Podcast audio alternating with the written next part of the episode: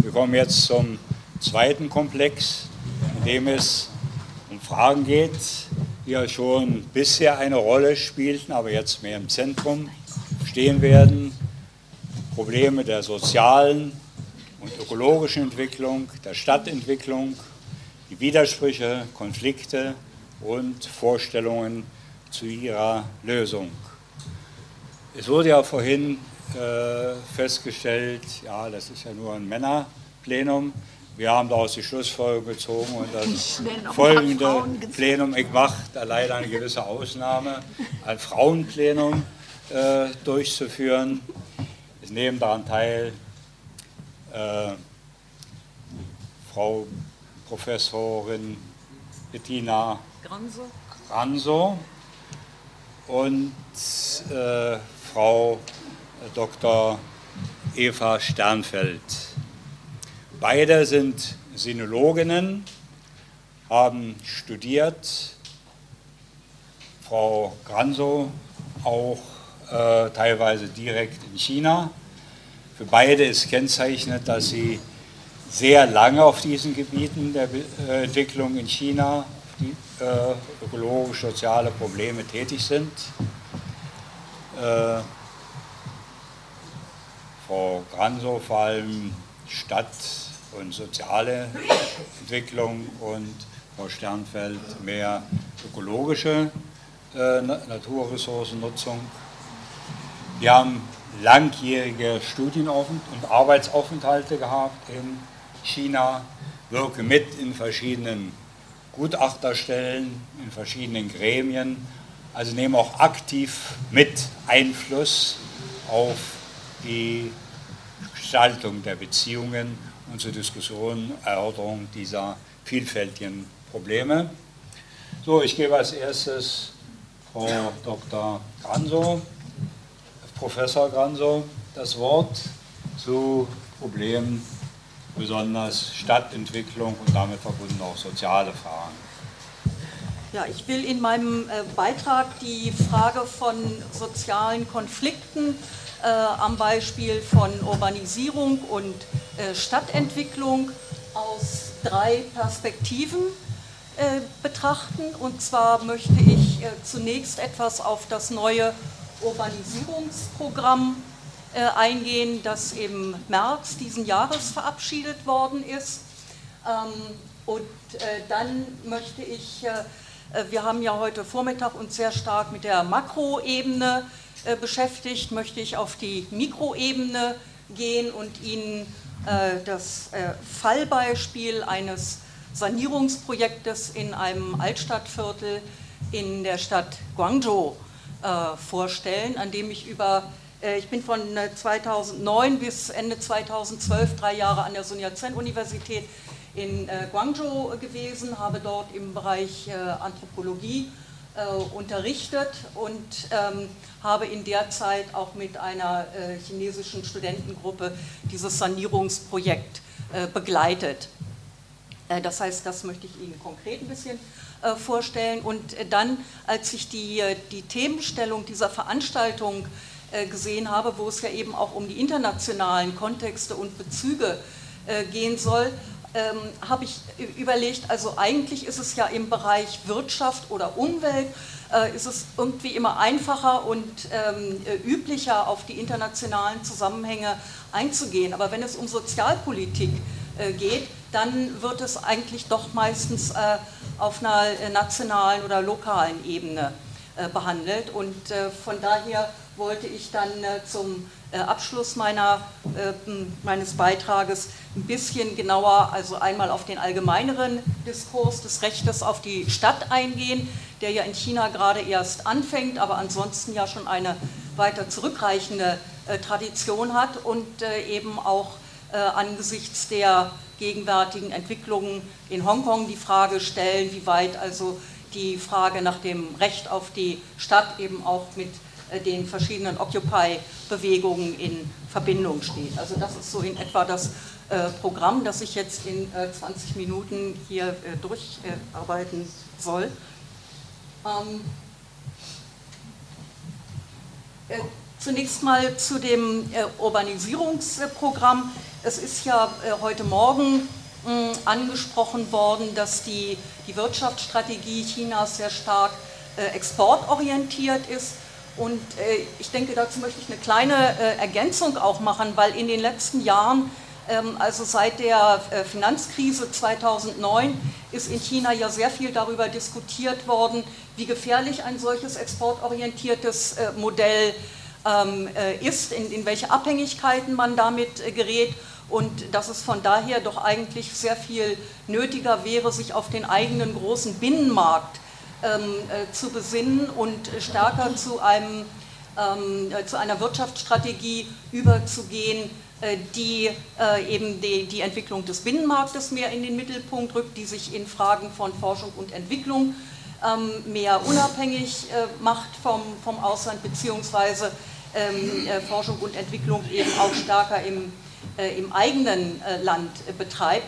Und diese, diese Frage der Stärkung dann auch der Konsumenten in China, das impliziert natürlich auch äh, dass die Migranten, die gegenwärtig in äh, den Städten äh, sind und ähm, mindestens 20 Prozent der Bevölkerung ähm, ausmachen, aber nicht die gleichen Rechte haben wie die eingesessenen Stadtbürger, dass eben, wenn diese Migranten die Konsumentenschicht darstellen soll, die für dieses neue Wirtschaftsprogramm ähm, notwendig ist, dann ist es natürlich auch nötig, dass man ein solches Urbanisierungsprogramm äh, durchzieht. Also ich denke, da muss man ein bisschen den Zusammenhang sehen. Und die Frage wäre jetzt, ob dieses Urbanisierungsprogramm, so wie es verabschiedet worden ist, überhaupt geeignet ist, um dieser neuen äh, Wirtschaftsstrategie zu entsprechen.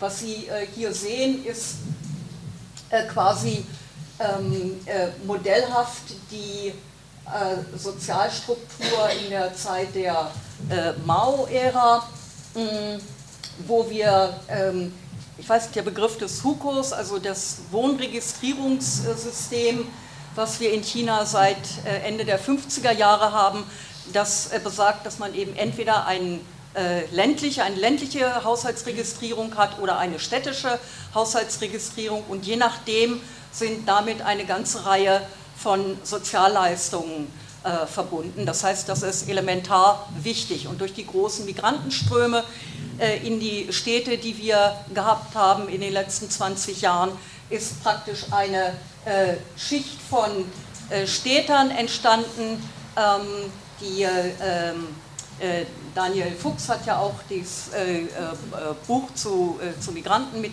herausgegeben, wo Hilfe, äh, nicht erschlagen, wo die, äh, auf die Bedeutung der zweiten Generation der Migranten verwiesen wird und die Notwendigkeit äh, der Integration dieser zweiten Generation von Migranten. Also dies so in etwa ähm, der, der, die Ausgangssituation und dies sind einige ausgewählte ähm, äh, Indikatoren für das neue äh, Urbanisierungsprogramm. Äh, also wir haben 2012 eine de facto städtische Bevölkerung von 52 Prozent und diese soll gesteigert werden auf 60 Prozent bis 2020 mit dem neuen, ähm, nach dem neuen Programm. und von diesen 52,6 äh, Prozent städtischer Bevölkerung haben aber eben nur 35 Prozent einen städtischen äh, HUKO, das heißt, sie haben Zugang äh, zu ähm, Dienstleistungen im, Bereich von Bildung, Gesundheit, ähm, sozialer Sicherung. Und dann haben wir noch 17 Prozent städtische Bevölkerung, die eben keine Registrierung hat und für die all diese sozialen Leistungen, Bildungsleistungen ähm, nicht gelten oder nur sehr rudimentär äh, gelten. Und äh, nach diesem äh, Programm, ich denke, das muss man sich auch äh, klar machen, ähm, kann dieser Anteil der benachteiligten städtischen Bevölkerung von 17,3 auf 15 Prozent äh, sinken. Das heißt, das Problem wird mit Sicherheit nicht vollständig gelöst werden können. Bei den grundlegenden öffentlichen Dienstleistungen, also was sehr wichtig ist, dass der Anteil von Migrantenkindern, die eine Schulausbildung in den Städten haben können, auf ähm, über 99 Prozent gesteigert werden soll. Gegenwärtig spricht man von 60 bis 70 ähm, Prozent der Migrantenkinder, die äh, in, äh, in städtische äh, Schulen gehen. Ich kann da jetzt nicht so im Detail drauf eingehen und auch für ähm, die Berufsausbildung ähm, beziehungsweise Praktikantenstellen, Training für diejenigen, die neu in den Arbeitsmarkt äh, eintreten. Das soll auch relativ flächendeckend äh, stattfinden. Aber wir wissen natürlich auch äh, zum Beispiel durch die, die Probleme bei, bei Foxconn, die ja durch die Presse gegangen sind, dass Praktikanten eben zum Teil auch einfach als billige Arbeitskräfte ähm, benutzt werden. Die ähm, Rentenversicherung soll gesteigert werden von 67 Prozent auf äh, über 90 äh, Prozent ähm, und die Gesundheitsversorgung, die leuchten mir nicht ganz ein, die Zahlen von 95 Prozent auf 98 Prozent, weil wir gegenwärtig gar nicht so eine hohe Versorgung im Bereich der, äh, der Gesundheit äh, haben. Was dagegen abfällt, ist, äh, die, ähm, äh, ist der soziale Wohnraum, der auch gesteigert werden soll von 12,5 Prozent auf 23 äh, Prozent, aber dabei ist auch gar nicht klar, inwieweit Migranten in diese sozialen Wohnungsprogramme überhaupt einbezogen ähm, äh, werden können. Das heißt, was wir daraus sehen können, ist, dass wir auch 2020 eben immer noch 15 Prozent Stadtbevölkerung ohne ähm, Registrierung haben werden und das Problem der Zweiklassengesellschaft in den Städten weiter existieren äh, wird. Ähm, wenn wir uns ähm, die, die Probleme, die sich im Zusammenhang dieses Planes ergeben, genauer angucken, ähm, äh, hier ist äh, interessant, ich möchte auf den Stadtforscher, äh, amerikanisch-chinesischen Stadtforscher Camping Chan äh, verweisen, der gesagt hat, äh, drei miteinander verbundene Reformen wären nötig, damit dieses Urbanisierungsprogramm äh, funktionieren kann. Nämlich erstens eine Beschleunigung der HUCO-Reform, damit eben auch die Migrantenfamilien eher in die mehr Sicherheit haben, in die Städte kommen zu können. Äh, dann eine Reform des Transfersystems von Agrarland. Äh, da war heute Morgen auch schon äh, kurz drüber gesprochen worden. und zum dritten eine. Bitte? Ähm, ja, das ist ein ganz kompliziertes, kompliziertes System, also weil gegenwärtig die Bauern zum Beispiel ihre Häuser ähm, nicht beleihen dürfen, um mit dem Geld dann eine Eigentumswohnung in der Stadt äh, äh zu kaufen. Das ist äh, eine Seite davon. Ich meine, wir haben ja kein Privateigentum an Boden in, äh, in China und daraus ergeben sich eben eine ganze Reihe ähm, an Problemen. Wir haben einen Markt für Landnutzungsrechte, aber wir haben keinen Bodenmarkt.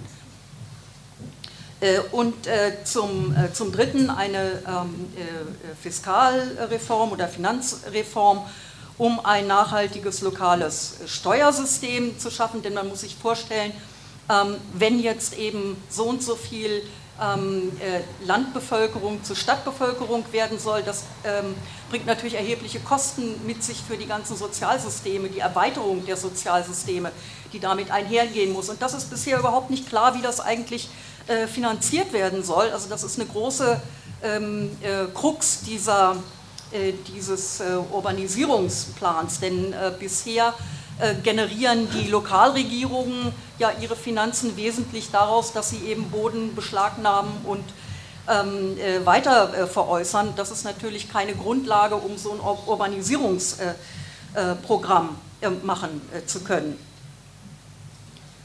Ähm, also da ist zwar einiges im, im Gange im Augenblick, dass Lokalregierungen auch jetzt ähm, äh, Anleihen ausgeben können, das ist eine neuere Entwicklung, aber auch das bringt eigentlich nicht genügend äh, dafür.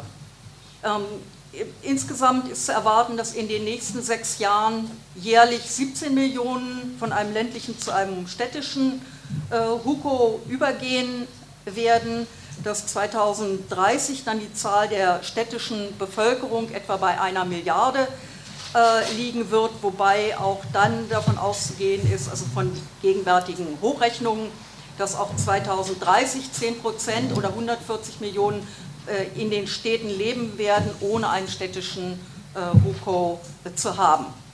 Äh, dann ein weiteres großes Problem dieses Urbanisierungsprogramms besteht darin, dass ähm, die Urbanisierung hauptsächlich in den kleinen und den Mittelstädten, mittelgroßen Städten stattfinden soll. Heute Morgen hatte Herr, Herr äh, Birnstiel gesagt, also das ginge ja nicht, dass alle in die großen Städte äh, gehen, aber es gibt eben sehr viele äh, Argumente, also ökonomische Argumente und äh, ähm, äh, umweltpolitische Argumente dafür, die, äh, dass eine kosteneffiziente Versorgung dieser großen Anzahl von neuen äh, Stadtbürgern ähm, eigentlich eher in den großen Städten als in den kleineren Städten ähm, äh, möglich ist. Und wir haben ja auch gegenwärtig schon eine Situation, also diese Politik, dass die Urbanisierung hauptsächlich in den kleinen und mittelgroßen Städten stattfinden soll.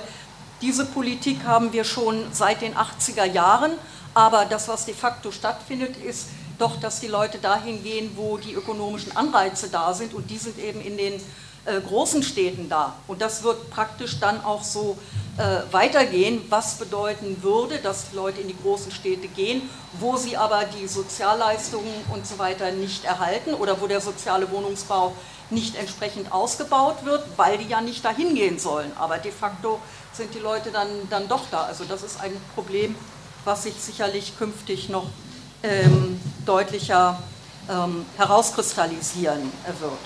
Und mein, mein letzter Punkt zu dem Urbanisierungsprogramm, also rhetorisch wird zwar sehr viel davon von den sozialen Dimensionen äh, dieses Programmes äh, gesprochen, aber de facto sieht man eben auch, ähm, dass es vor allen Dingen um den Ausbau von Transport- und äh, Verkehrswegen äh, geht, dass im Grunde genommen eben die beiden Wachstumsmotoren, die wir gegenwärtig haben, Infrastruktur und Immobilien, dass das eben auch mit diesem äh, Programm ähm, äh, weitergehen wird. Und das bedeutet, dass eigentlich auch die bisherigen ähm, Probleme wie lokale Verschuldung, Landraub äh, und die Folge sozialer Polarisierung zwischen Stadt in Land und innerhalb der Städte ähm, sich vermutlich weiter äh, verschärfen wird.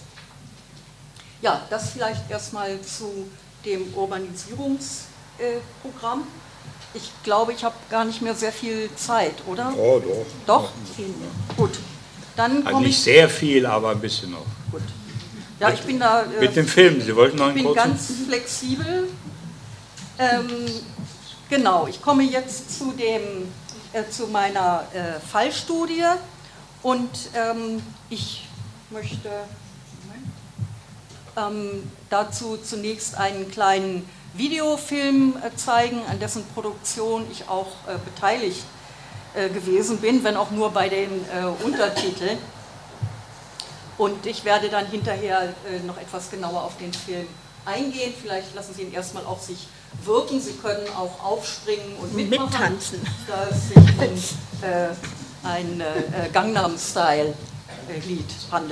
um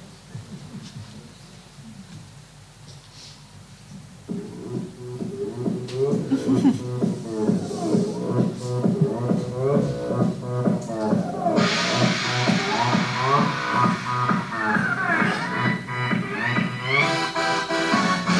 咗土地储备话要随便改造呢度冇规划有咩紧要前啲我哋就会公布代替业主卖咗间屋决定书从未公布业主都唔知道稍后公布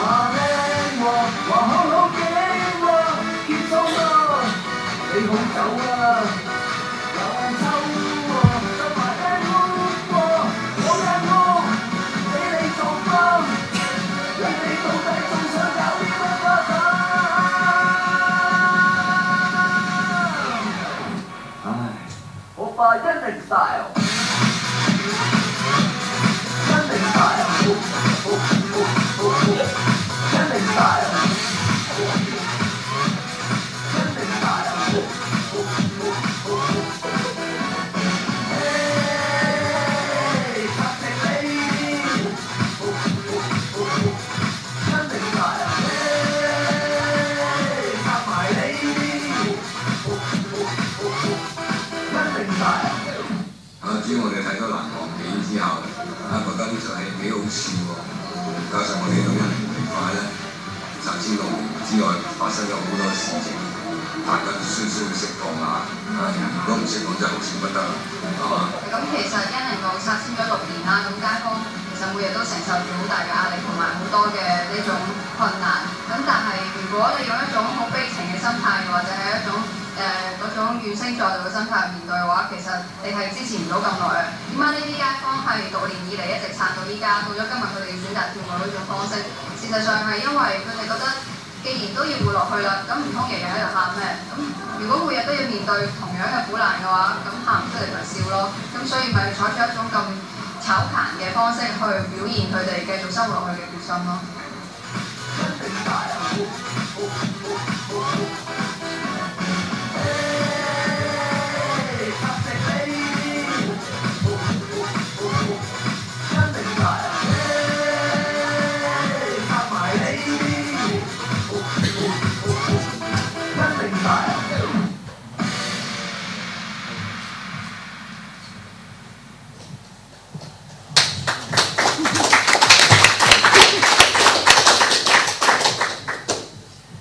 will noch mal ein bisschen auf äh, äh, einzelne Bilder eingehen.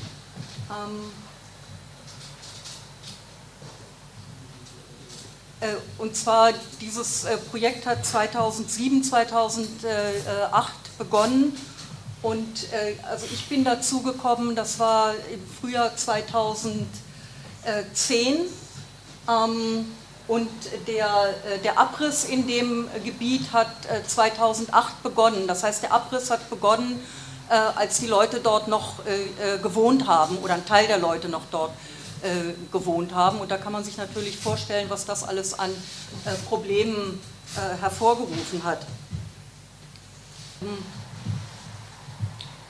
Ja, also zwei Drittel der, äh, der Einwohner dort, die umgesiedelt werden sollten, lebten in, in privatem äh, Wohneigentum als Eigentümer oder als Mieter. Und es gab eben sehr viele äh, ungeklärte Verhältnisse auch, also wo die Besitzer weggegangen waren äh, oder wo die Urkunden in der Kulturrevolution verloren gegangen waren und äh, äh, die Leute aber eben also gewohnheitsmäßig dann sehr lange dort gewohnt hatten, sich nicht weiter um diese Papiere auch äh, gekümmert hatten und ähm, wenn es dann aber um die Frage der, des Abrisses, der Entschädigung ähm, ging, dann wurde das natürlich sehr, äh, wurden diese Fragen sehr, äh, sehr wichtig und äh, gerade bei, bei diesen ähm, äh, ungeklärten äh, Fällen, da hat es eben dann doch sehr, sehr viele Konflikte auch gegeben.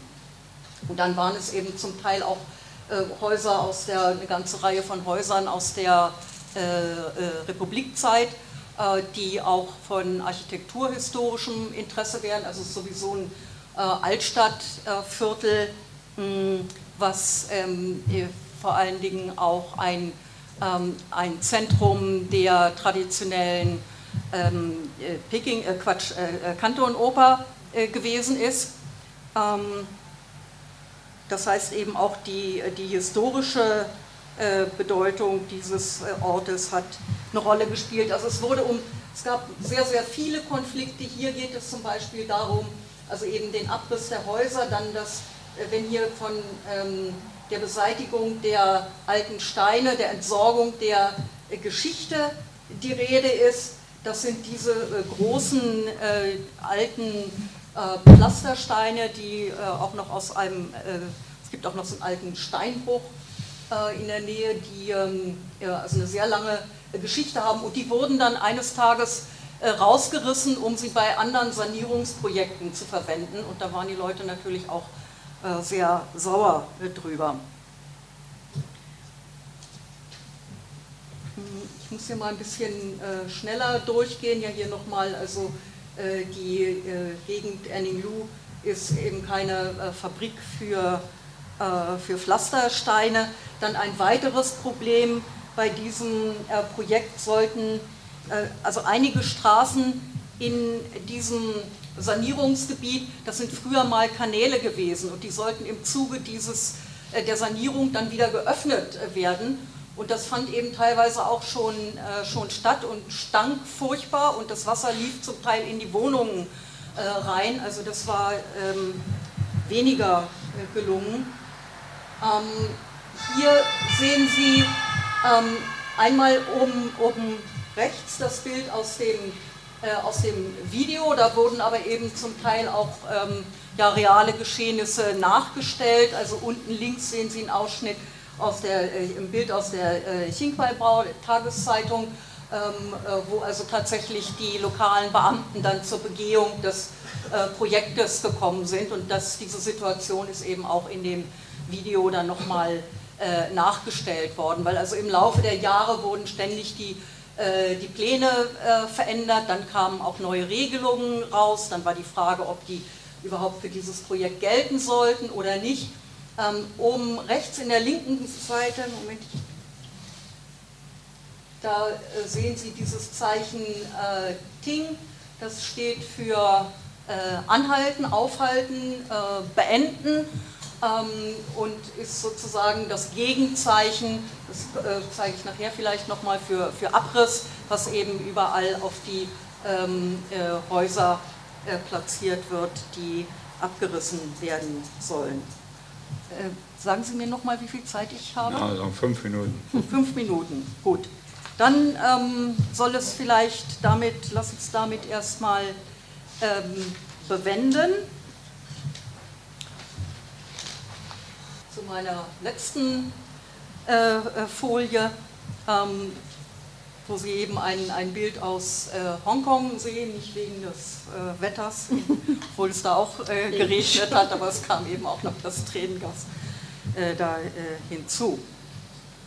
Ähm, ja, ich habe mich, also vielleicht zunächst mal kurz zu dem Diskurs um das Recht auf die Stadt, der geht also, dieser Diskurs geht zurück auf den französischen Stadtforscher Henri Lefebvre aus den 60er Jahren mm, der mit seiner Schrift Le Droit à la Vie dazu angeregt hat, durch politische und soziale Aktionen Rechte äh, zu schaffen. Für ihn ähm, hat dies die Forderung nach Umverteilung und Anerkennung äh, umfasst, eine Herausforderung an die Reichen und Mächtigen, eine Forderung, die auf fundamentalen Prinzipien von Recht und Ethik begründet ist und die eigentlich nicht verstanden werden sollte als eine Einforderung legaler Anrechte, die dann durch juristische Prozesse äh, umgesetzt werden äh, können. Und dieser Slogan des Rechtes auf die Stadt ist im Zusammenhang mit der Finanzkrise 2009 ähm, wieder aufgegriffen worden, also von, von NGOs, von Menschenrechtsgruppen, auch von internationalen Organisationen und ist jetzt aber auf ganz, ganz unterschiedliche äh, Art und Weise äh, interpretiert worden und die sehr weitreichende, äh, revolutionäre und transformative Interpretation, die eben in dem ursprünglichen Text von, ähm, von Lefebvre drin war, die ist zum Teil eben sehr stark verwässert worden, es ist sehr stark entpolitisiert worden und von daher gibt es heute also eine ganze Bandbreite von Interpretationen des äh, Rechtes auf die äh, Stadt. Hier in Deutschland hat vor allen Dingen André äh, Holm ähm, zur Frage des Rechtes auf die Stadt ähm, publiziert. Ähm, dann ist auch ein Diskurs entstanden generell zu den Städten des globalen Südens, wobei im Wesentlichen drei allgemeine Trends identifiziert worden sind die eben auch für, für China äh, zutreffen, eine wachsende soziale Polarisierung und räumliche Trennungen äh, innerhalb der Stadt, Segregation, die Umgestaltung bestimmter Stadtviertel in kosmopolitische Landschaften und die Integration dieser ganz ungleichmäßig entwickelten äh, Räume zu einem instabilen Ganzen äh, und drittens konkurrierende Ansprüche äh, darüber, wie diese städtischen Räume zu entwickeln, zu erneuern, zu verteidigen, zu kontrollieren äh, sind. Das heißt, es ist kein Prozess der Konvergenz, der hier stattfindet, sondern es sind sehr äh, unterschiedliche äh, Ansätze, die es hierzu gibt. Für, für China haben wir einerseits sehr viele Diskussionen über Urbanisierung und äh, Probleme der Stadtentwicklung, aber wir haben ähm, erst einen seit relativ kurzer Zeit beginnenden Diskurs, wissenschaftlichen Diskurs über äh, das Recht auf die Stadt. Eine der Positionen, die hier ähm, vertreten worden sind, ist die Forderung nach einer klassenübergreifenden Allianz von ländlichen Migranten und lokalen Stadtbürgern. Und äh, da muss ich allerdings sagen, also dass aufgrund meiner eigenen Untersuchung und auch anderer Untersuchungen ich eigentlich eher zu dem äh, Schluss komme, dass in diesen kollektiven Aktionen es eine sehr starke Abgrenzung auch zwischen den einzelnen Gruppen untereinander gibt. Also vor allen Dingen der Stadtbürger gegenüber den Migranten oder auch der Stadtbürger gegenüber den Bauern. Also von daher sind da die, die großen gemeinsamen äh, Allianzen kaum äh, zu ähm, erwarten. Aber von den Themen und Schwerpunktsetzungen her äh, des Diskurses um das Recht auf die Stadt gibt es äh, doch, denke ich, eine ganze Reihe ähm, Überschneidungen, auch mit den diversen Occupy-Bewegungen, die ja auch lokale äh, die ja auch lokale Bewegungen sind, aber eben auch über neue Informationstechnologien ähm, äh, vermittelt. Und auch da sehe ich durchaus äh, Schnittstellen zwischen diesen beiden äh, sozialen Bewegungen, wenn man sie denn so beschreiben will. Ja, danke schön.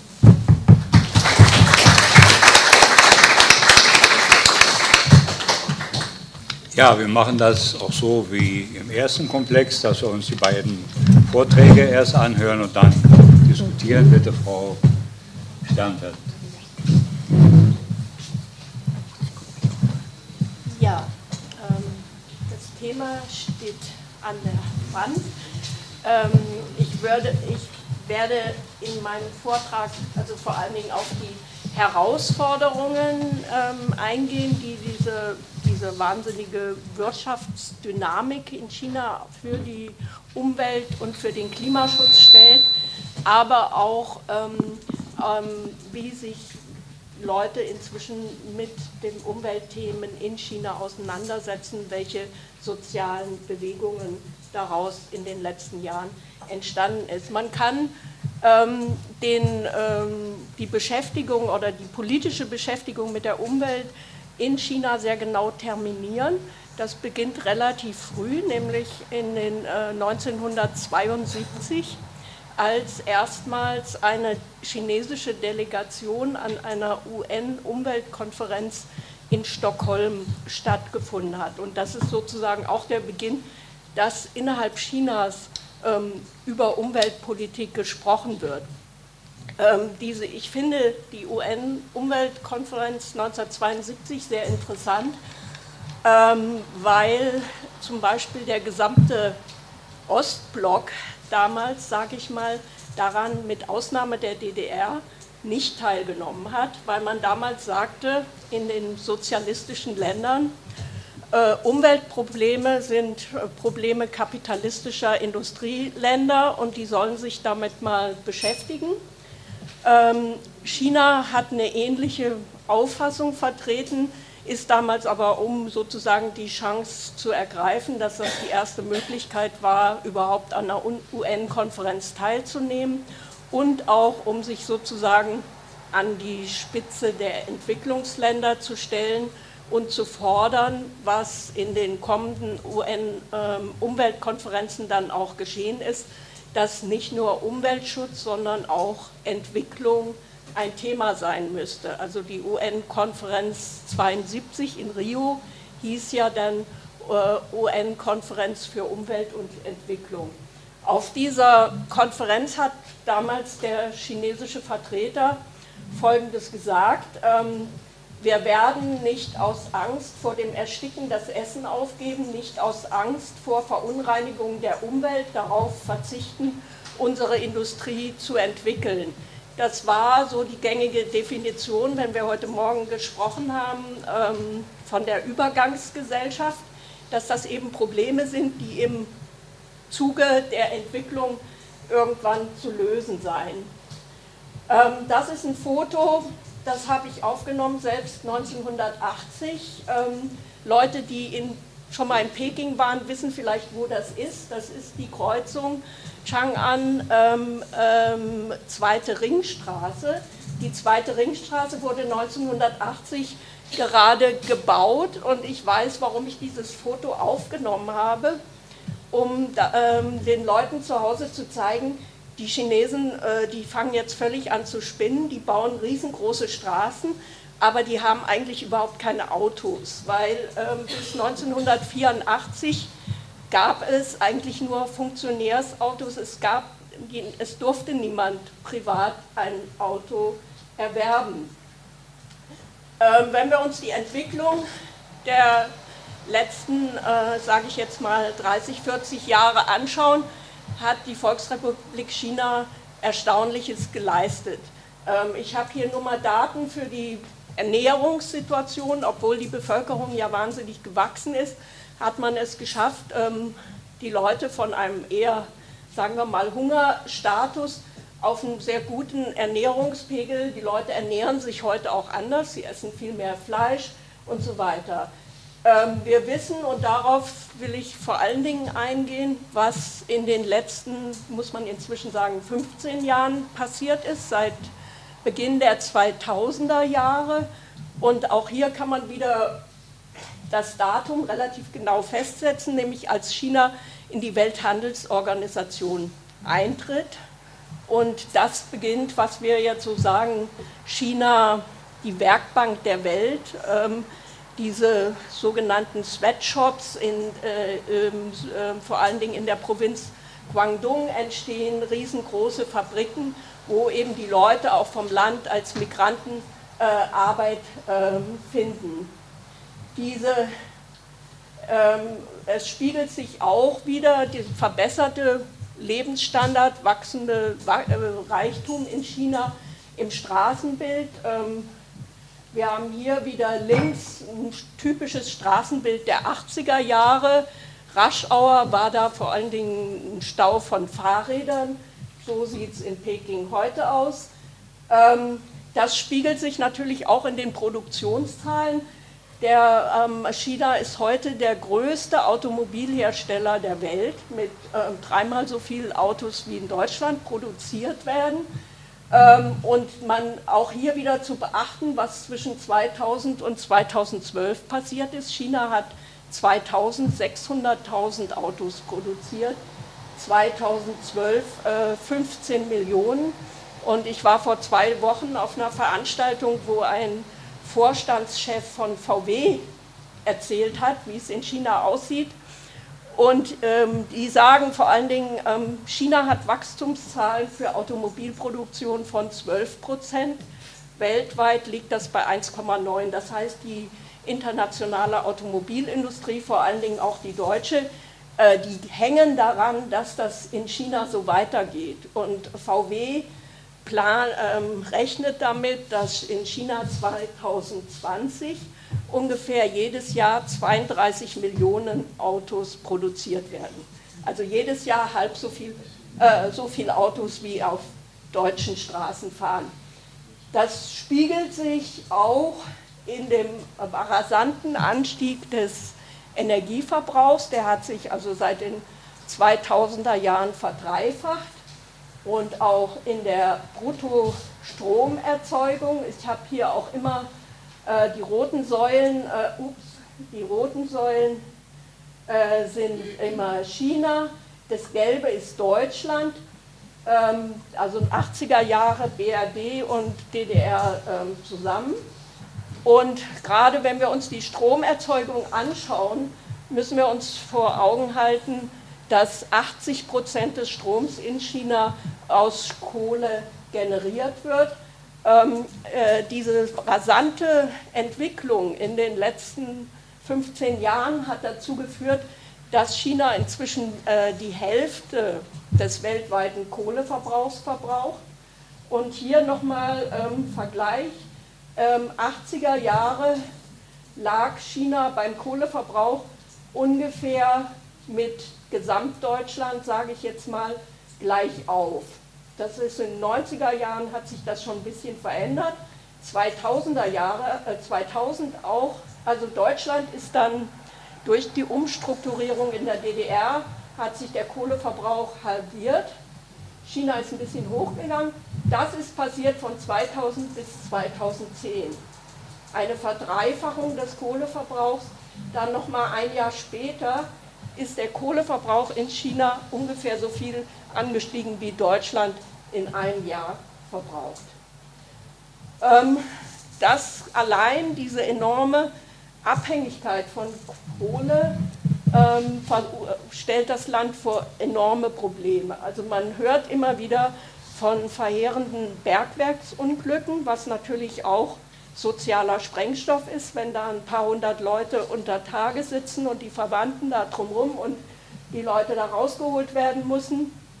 Es führt zu einer Überlastung der Verkehrsinfrastruktur, weil die Kohleabbaugebiete nicht die Gebiete sind, wo die ähm, Industrie sitzt. Es führt zu Landschaftszerstörung, ähm, es führt zu Luftverschmutzung und es führt vor allen Dingen auch zu einem, dazu, dass China in den letzten Jahren, das ist heute Morgen schon erwähnt worden, der Hauptverursacher von Treibhausgasemissionen ist.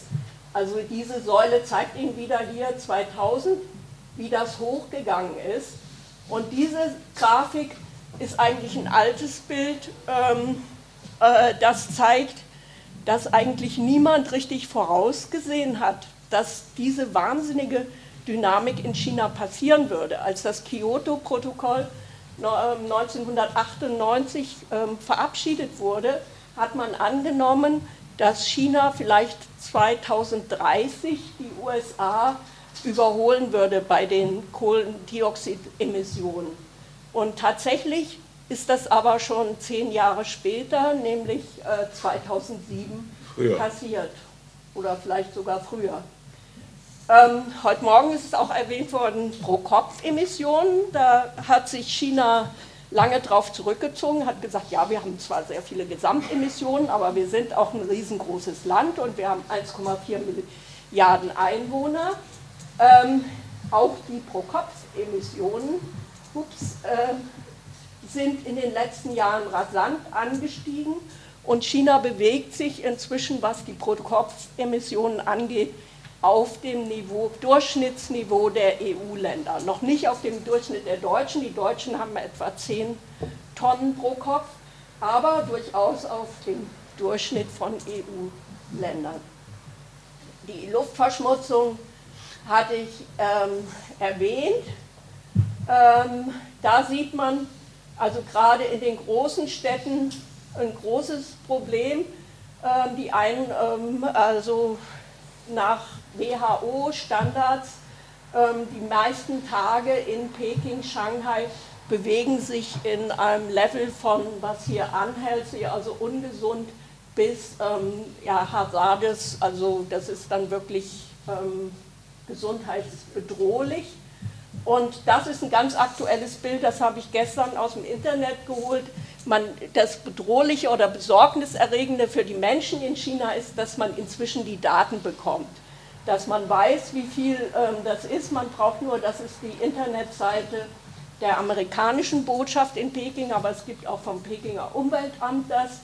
Gestern haben die wieder 331 äh, Mikrogramm für ähm, Feinstaub gehabt. Das ist eben Hazardes sozusagen, also, also ganz, da sollte man am liebsten das Haus nicht verlassen. Ähm, Wasserverschmutzung ebenfalls großes Problem, vor allen Dingen Wasserqualität, Trinkwasserqualität, ähm, Abfallentsorgung, die durch, gerade durch, auch durch diese Dynamik und den städtischen ähm, verdreifachen, verviersachen sich auch die Abfallmengen, die auf die Städte zukommen. Ähm, man sieht hier, ein großer Teil wird von einem sogenannten informellen Sektor entsorgt, von Leuten, die diese Abfälle sammeln, nach Wertstoffen noch zum Teil, aber vieles landet einfach auch im Umland der Städte dann auf irgendwelchen Halden. Ähm, wir haben schon über die Urbanisierung gesprochen, was ein großes Problem ist, dass ähm, man sieht hier, was hier so dunkelgrün eingezeichnet sind. Das sind die fruchtbarste, das fruchtbarste Ackerland. Also was hier gelb ist, das ist Gebiete in China, die man eigentlich nicht ähm, landwirtschaftlich nutzen kann. Was ganz dunkelgrün ist, das sind Gebiete, die, die sehr gut nutzbar sind. Und man sieht, das ist ja auch logisch, ähm, wo, die besten Acker, wo das beste Ackerland ist, da leben auch die meisten Leute. Und da sind die größten Städte. Also die Städte nehmen eigentlich, wenn sie Städte sich ausbreiten, ähm, das beste Ackerland dann wieder weg. Ähm, China hat, das hatte ich eben in der Grafik gezeigt, trotzdem hat sich die Ernährungssituation verbessert. Die haben das geschafft durch ähm, die sogenannte grüne Revolution, indem sie immer mehr Agrarchemikalien auf das wenige Ackerland geworfen haben. Inzwischen wird also etwa ein Drittel des weltweit verbrauchten Mineraldüngers auf chinesischen Feldern ausgebracht. Das ist aber nur 10 Prozent der weltweiten Ackerfläche.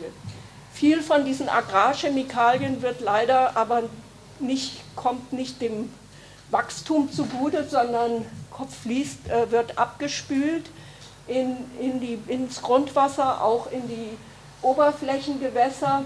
Und man sagt inzwischen, dass die chinesische Landwirtschaft einer der Hauptverursacher der chinesischen Umweltprobleme sind. Dazu kommt die Tierproduktion.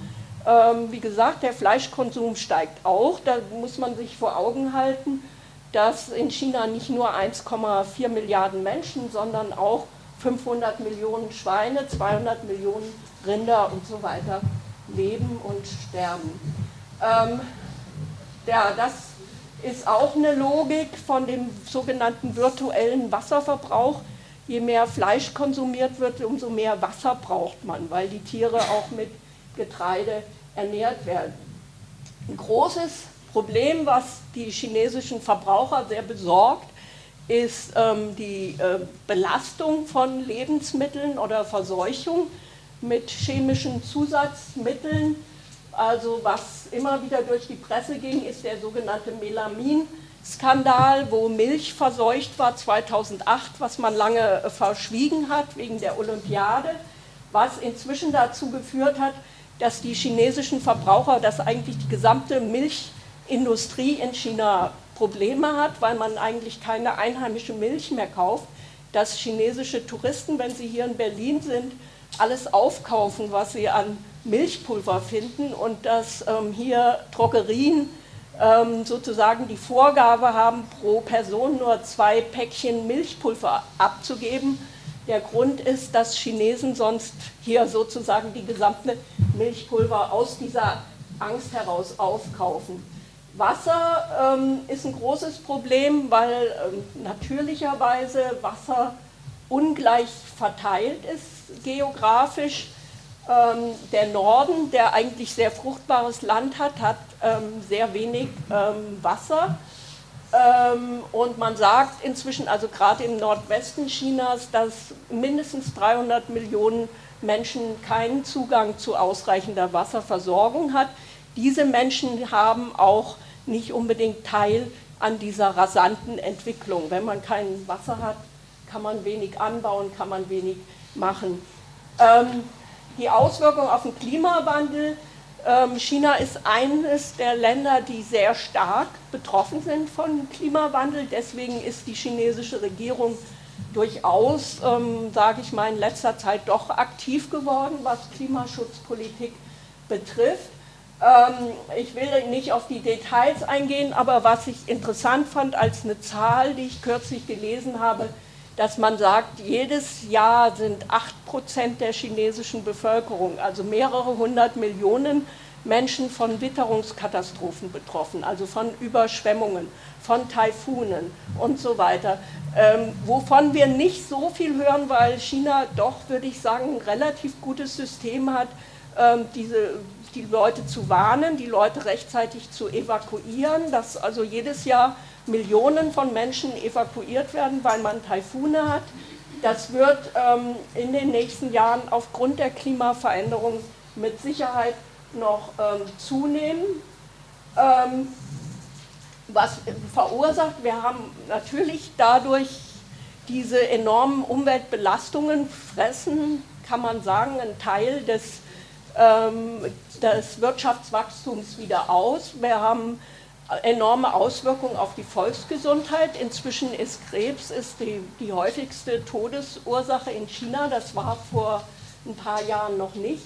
Ähm, und es hat Auswirkungen auf die soziale Stabilität. Ähm, das ist eine ganz interessante Untersuchung des, eines amerikanischen Pew Research Centers, die ähm, alle paar Jahre sozusagen einige tausend Leute befragen, was sind so ihre größten Befürchtungen, Sorgen. Also die haben das 2008, 2012, 2013 durchgeführt.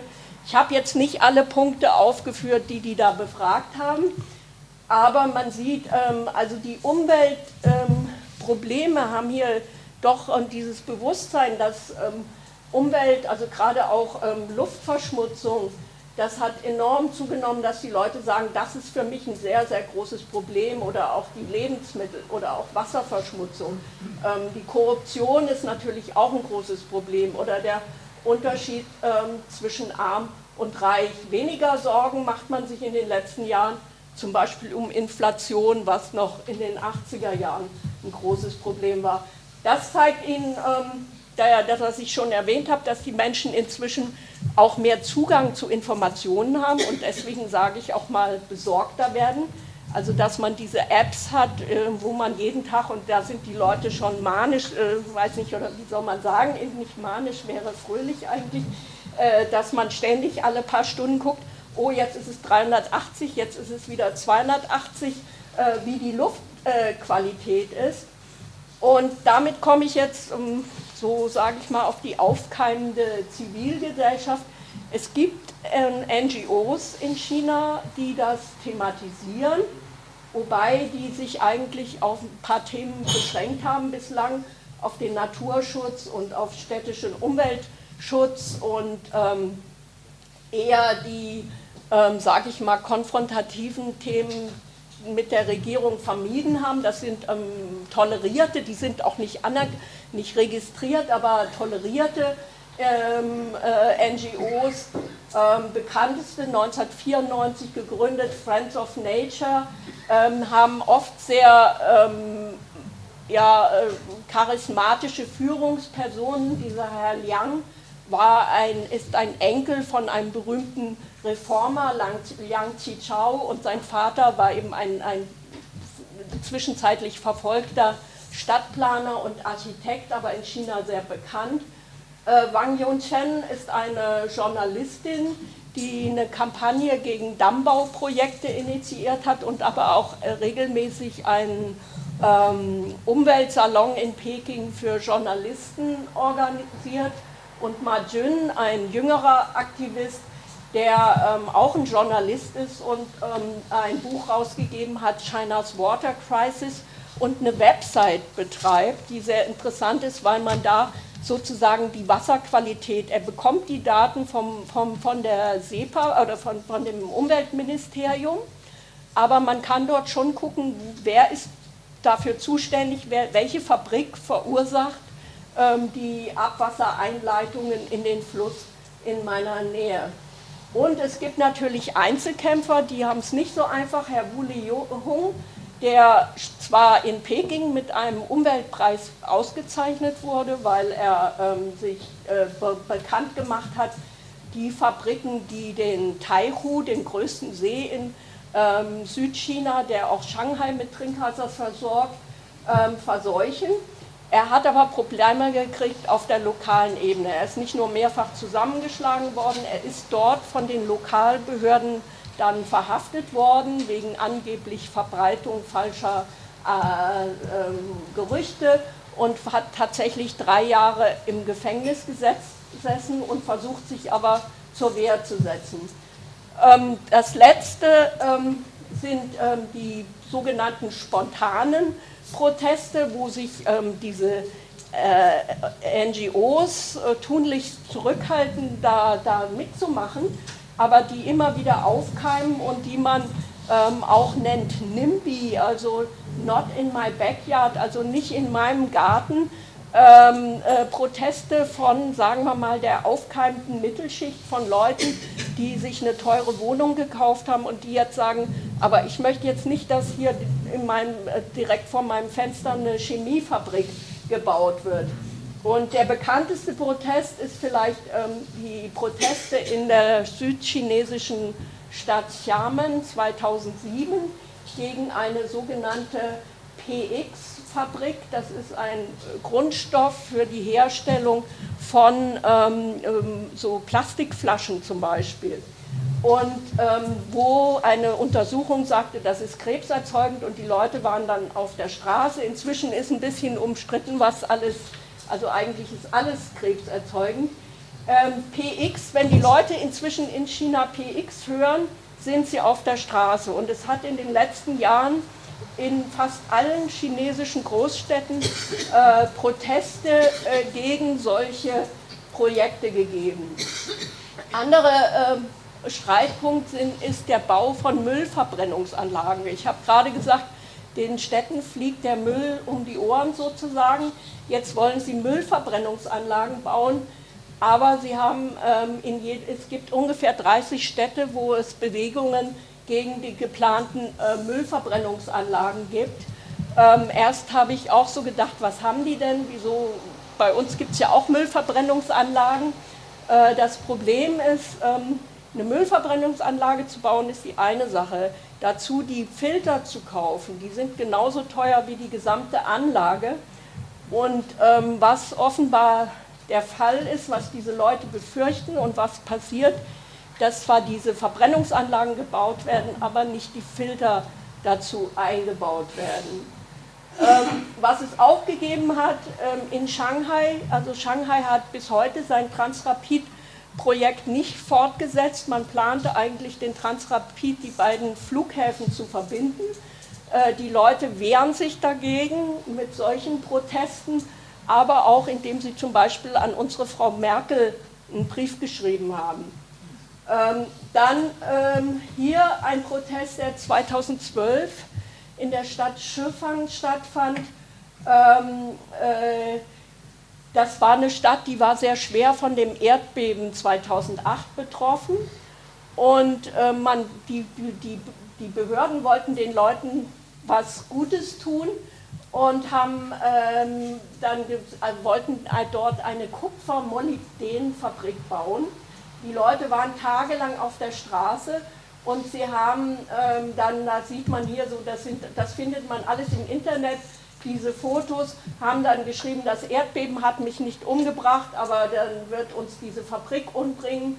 Und vor allen Dingen, was man da immer wieder fordert, ähm, der Parteisekretär, der diese Fabrik ähm, genehmigt hat, soll zurücktreten.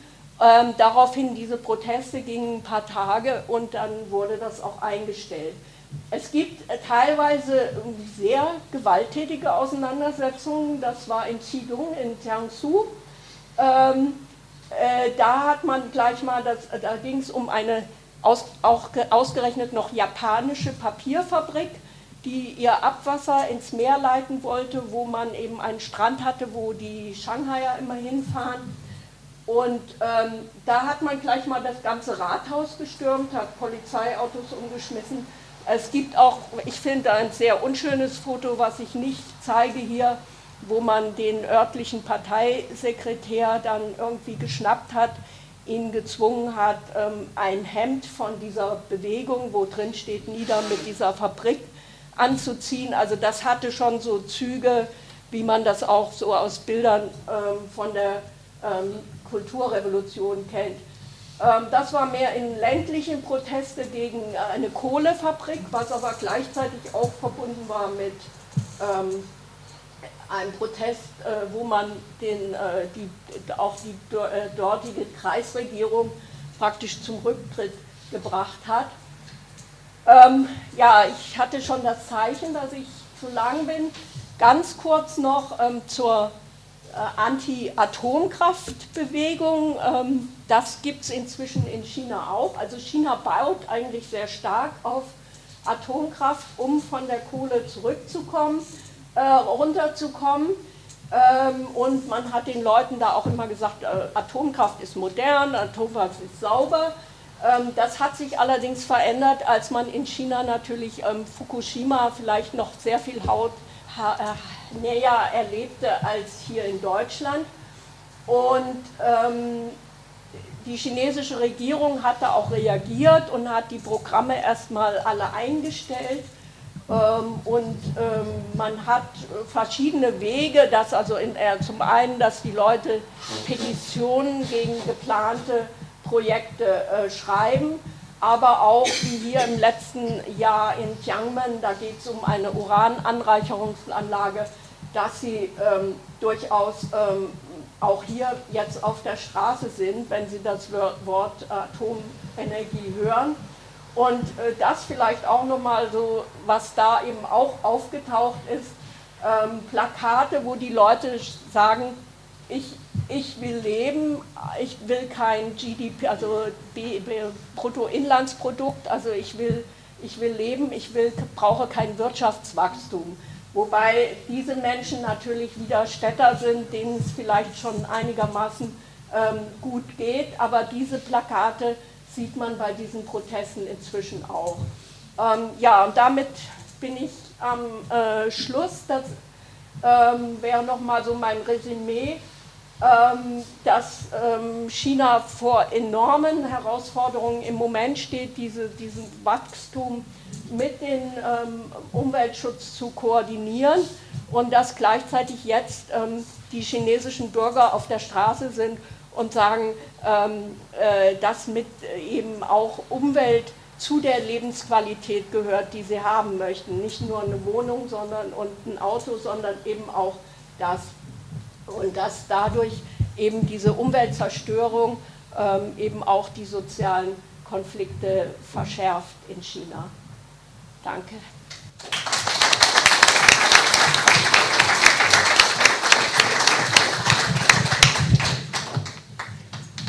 Ja, vielen Dank an die beiden Referentinnen für die sehr interessanten, auch differenzierten und konkreten Vorträge in denen sichtbar wurde, glaube ich, ein Grundproblem, das auch den Zusammenhang zum ersten Komplex zeigt. Gesellschaftliche Entwicklung insgesamt, speziell unter den Bedingungen Chinas mit einer riesigen Aufholdynamik, ist mit riesigen Problemen auch auf anderen Gebieten verbunden.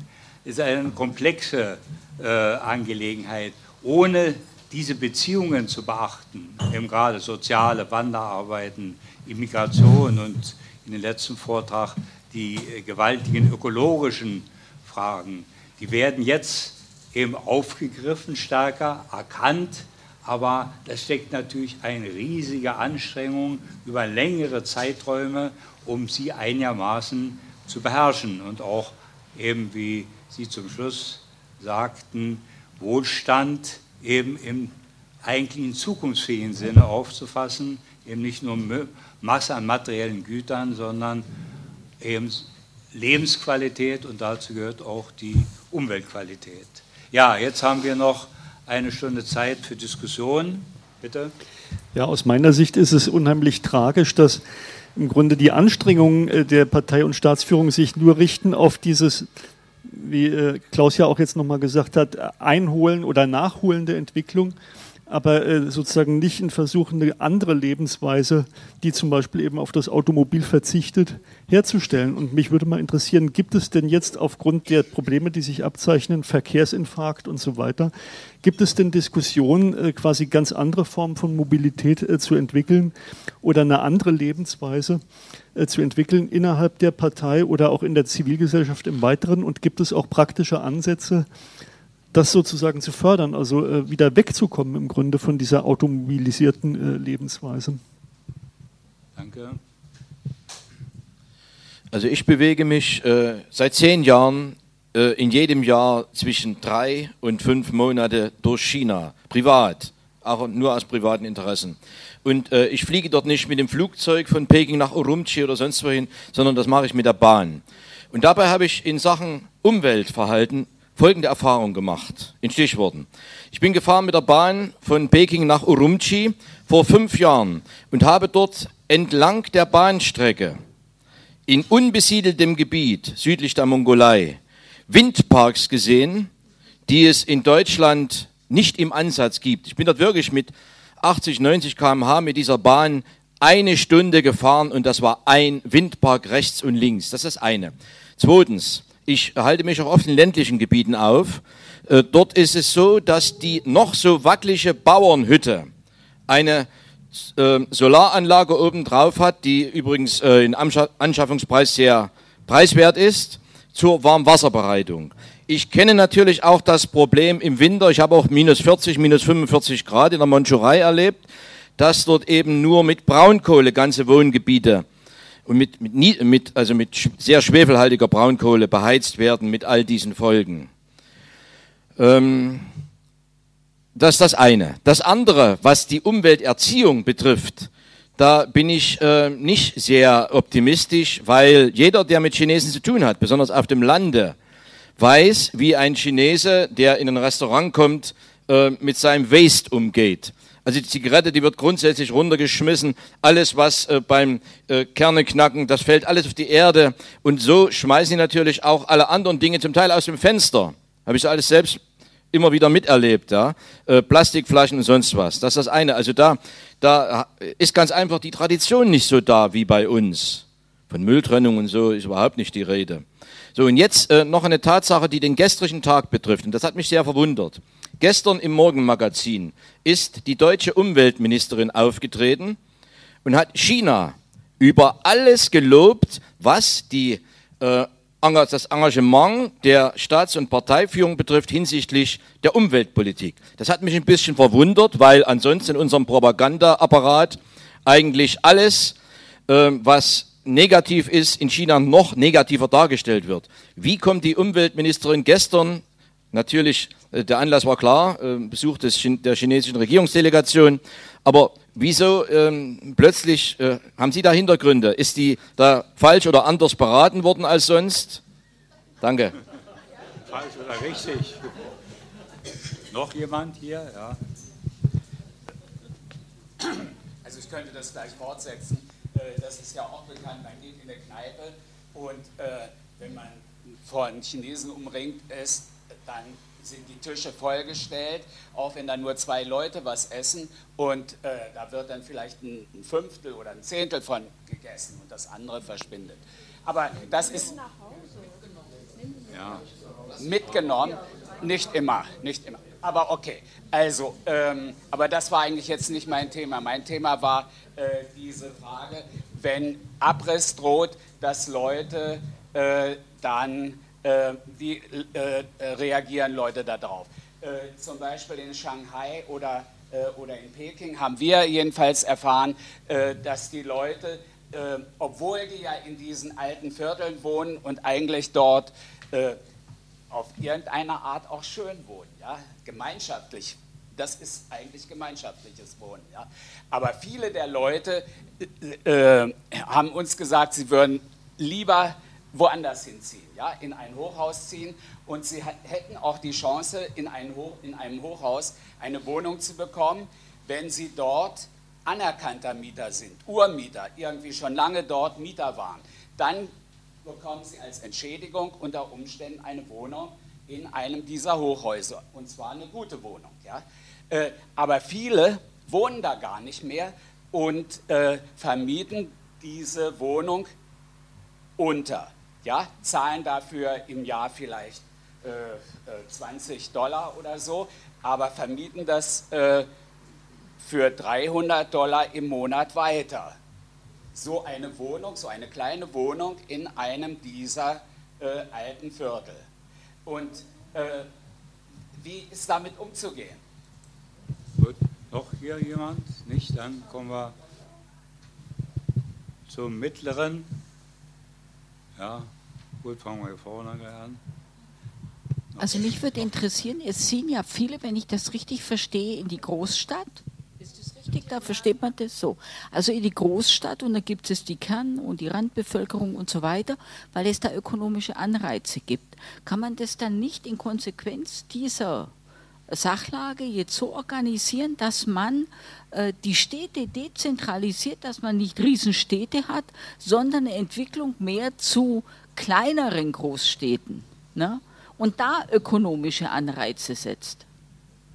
Und das andere möchte ich sagen, ich weiß gar nicht, wie der heißt, das ist Nachrichtensprecher auf dem ZDF gewesen, er ist eine Zeit lang durch China marschiert und er hat gesagt, China ist das Land, das so viel in Umwelt äh, investiert. Also kein Land macht das so viel wie China, hat er gesagt. So. Ja, jetzt ja. habt jeder ungefähr fünf Minuten. Ne? Die, die Fragen, die in meine Richtung gingen, waren, betrafen die Mobilität und auch die, ähm, gibt es in China denn überhaupt was mit wie Umweltpolitik oder warum gibt es diese Äußerungen ähm, von der Umweltministerin oder Sie erwähnten den ähm, Journalisten, der gesagt hat, China macht da durchaus sehr viel. Ähm, ja, Mobilität ist ein interessantes Thema und in der Tat, als ähm, die chinesische sogenannte Öffnungspolitik begann, äh, Ende der 70er Jahre, weiß ich, dass wir hier auch, die, wir Sinologen, ähm, diskutiert haben. Könnte China jetzt einen anderen Weg gehen? Äh, und Sie haben ja, könnten ja auch gucken, wie das hier, im, also gerade im Westen, aber im Osten war es ja auch, wollte, hatte man ja auch gerne die kleinen Autos. Und ähm, könnten die da einen anderen Weg gehen? Oder sie waren ja eigentlich dabei, einen ähm, auf der anderen Seite gab es natürlich auch die Industrie. VW war eines der ersten ähm, großen Konzerne, die in China sogenannte Joint Ventures aufgebaut haben. Und ich glaube, der Name Herr Reuter fiel heute Morgen schon mal. Ähm, ich meine, dass ich damals auch ein Interview mit ihm gelesen habe, wo der so ungefähr gesagt hat, das wäre doch wunderbar, wenn 500 Millionen Chinesen Auto fahren. Bei uns hat jeder, kommt auf ähm, zwei Leute ein Auto in Deutschland. In China ist es noch auf zehn Leute ein Auto. Wir können uns vorstellen, wie, wo das hingeht. Ähm, macht die chinesische Regierung was? Ich meine, man spricht auch immer von de, der sogenannten Fahrtabhängigkeit, wenn man so mal einen Pfad eingeschlagen hat. Man fährt Auto, man baut Straßen. Wie kommt man davon jetzt wieder weg? Ähm, sie machen was in der Richtung, was man bei uns im Moment ja auch macht, ähm, dass man äh, auf die sogenannte E- Mobilität, also Elektroautos umstellt. Und da ist China eins der führenden Länder, die da unglaublich viel investieren und jede, jeder der chinesischen Autohersteller, also es gibt 100 verschiedene in China, äh, ist aufgerufen, mindestens mit einem Prototypen da auf den Markt zu kommen. Ähm, das hat auch angefangen, es gibt auch, auch Pilotprojekte in China, äh, in vielen, vielen Städten, aber ich habe das Gefühl, das läuft auch ähnlich ähm, schleichend oder nicht so gut wie hier, weil es verschiedene Probleme gibt. Die Autos sind sehr teuer, es fehlt noch die Infrastruktur. Das kann man in China wahrscheinlich schneller machen als bei uns, äh, so eine Ladesäulen und solche Sachen aufbauen. Ähm, aber es geht doch nicht so schnell, wie man das geplant hat. Ähm, ja, andere Verkehrssysteme, natürlich, also ich bin auch sehr beeindruckt, das wurde, Sie haben gerade gesagt, Sie fahren immer mit dem Zug durch China, was sich da in der letzten Zeit getan hat, vor allem mit diesen Schnellzugverbindungen. Ähm, das ist enorm, was, was da geleistet wird. Ähm, dann, was die erneuerbare Energie betrifft, das haben Sie auch erwähnt. Ich habe das jetzt nicht alles, musste ja, durfte ja, konnte ja nicht so viel erzählen.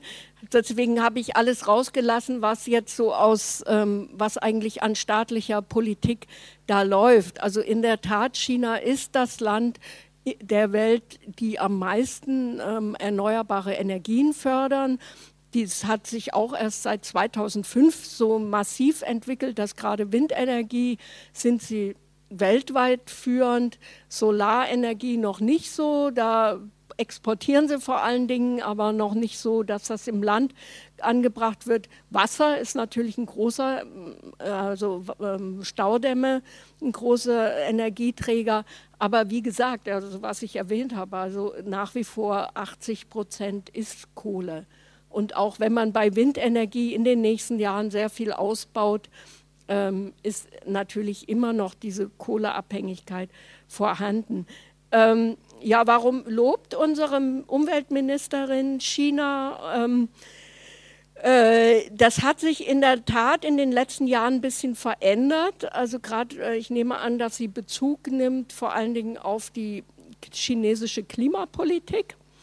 Ähm, da hat China, ähm, also sie haben sich noch nicht, der Druck ist ja, dass sie eigentlich sich auch verpflichten müssten, ähm, mal zu Reduktionszielen, also die Emissionen wirklich runterzugehen. Das haben sie nicht gemacht, aber sie haben ähm, sich selbst auferlegt, ähm, sogenannte Effizienz Ziele, also dass sie effizienter produzieren wollen, dadurch weniger Energie verbrauchen und weniger ähm, CO2-Emissionen ausstoßen und sind sehr stark dabei.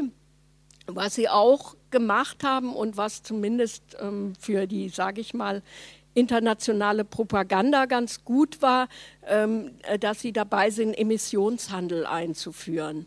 Ähm, das kommt hier sehr gut an und man hört immer jetzt, China ist eigentlich gut beim äh, Klima, äh, bei Klimapolitik. Ob das wirklich funktioniert, das muss man eben jetzt erst noch mal sehen. Und das ist eben ja auch eine Frage, wie das in einem ökonomischen System funktionieren soll, was eben anders funktioniert als hiesige ähm, Systeme.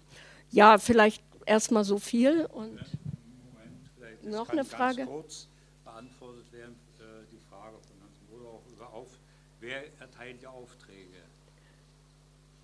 für Studien? Für Studien. Ach so, ich dachte, das wäre jetzt mehr an, an Frau Kranso gedacht, weil sie ah, die, okay, die Forschung erwähnt hatte. Aber ja. Wäre die Frage dann auch möglichst kurz? Ja. Vergle nee, Vergleich mit anderen Staaten.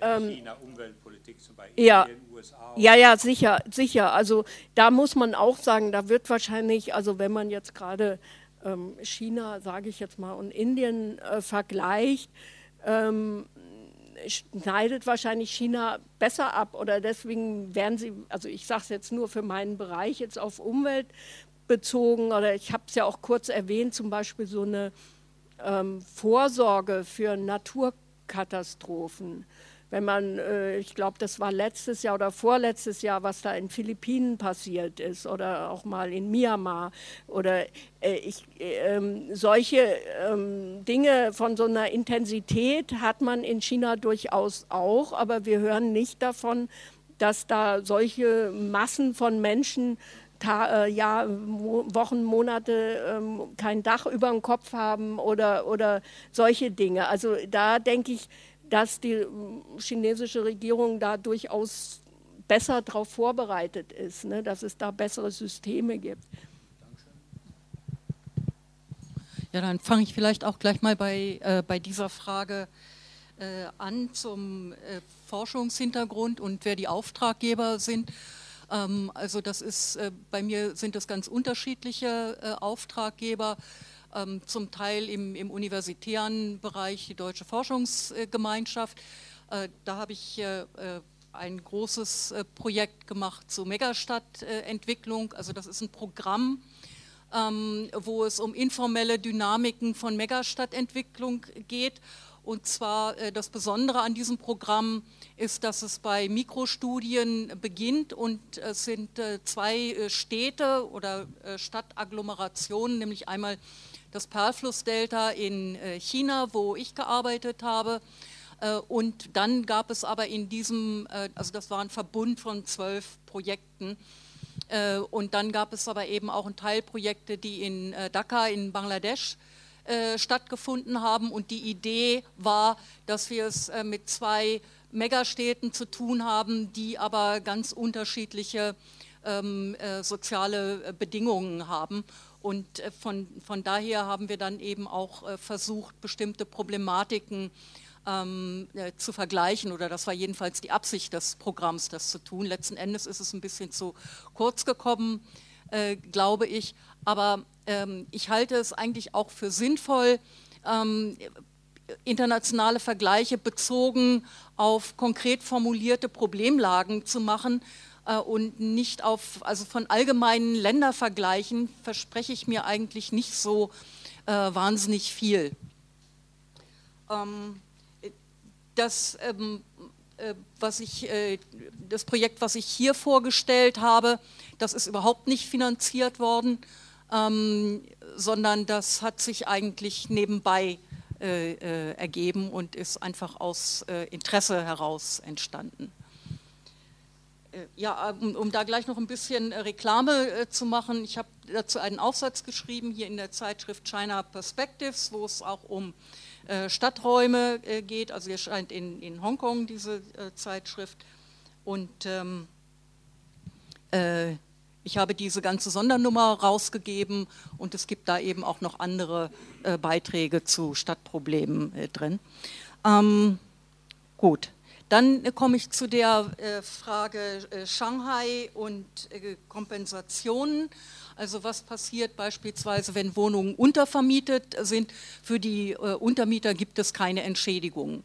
Also jeder, der nicht formell irgendwie dort angemeldet ist, bekommt keine äh, Entschädigung. Das gilt eben auch für, ähm, äh, für Migranten, die eben keine Registrierung haben in den Städten äh, dass es äh, keine Entschädigung gibt. Das ist anders als beispielsweise die Richtlinien der äh, der Weltbank bei äh, Bauprojekten. Äh, da sollen eben diejenigen, die zum Zeitpunkt, also es wird ja bei, bei Bauprojekten mal so ein, so ein, Stichtag gemacht und wer zu dem Stichtag in dem Gebiet gewohnt hat, hat auch Anspruch auf eine gewisse Entschädigung. Und da gibt es auch Diskussionen darum, dass dieses in China eigentlich auch äh, eingeführt werden sollte, weil natürlich auch ein großes Problem ist, wir haben ja Projekte von ganz unterschiedlichen internationalen Gebern in China laufen und nationale äh, Projekte und äh, regionale Projekte, die äh, dann nach ganz unterschiedlichen Schlüsseln auch ihre Entschädigungen geben. Sowieso ist es ja sehr viel äh, Verhandlungssache in China und das kann bei einem äh, Projekt oder für bestimmte Leute sehr günstig sein und für andere aber sehr, sehr äh, ungünstig. Und das, was unterm Strich eigentlich dabei äh, rauskommt, ist, dass diese Projekte äh, selber im Grunde genommen ähm, wirklich äh, Polarisierungsprozesse enorm äh, vorantreiben. Also es ist ja nicht nur, dass soziale Netzwerke ähm, äh, zerrissen werden, sondern es ist eben auch, dass äh, äh, dass äh, die, die Entschädigungsbedingungen dann so unterschiedlich sind, dass einige wenige sicherlich dabei sehr gut abschneiden. Es hat auch im Speckgürtel von Peking zum Teil enorm hohe Entschädigungen gegeben, was dann auch immer hervorgehoben wird. Aber im, im Großen und Ganzen ähm, ist das oft ein Verlustgeschäft. Ja, vielleicht zu viel erstmal dazu. Und äh, dann ihr, ihr, Vorschlag mit den kleineren äh, Großstädten, was äh, ähm, natürlich zunächst mal eine prima Idee ist, aber äh, es ist natürlich die Frage, wie, wie kann sowas ähm, äh, funktionieren. Es gibt viele verschiedene Ansätze ähm, äh, zu Regional- und, und Stadtentwicklung.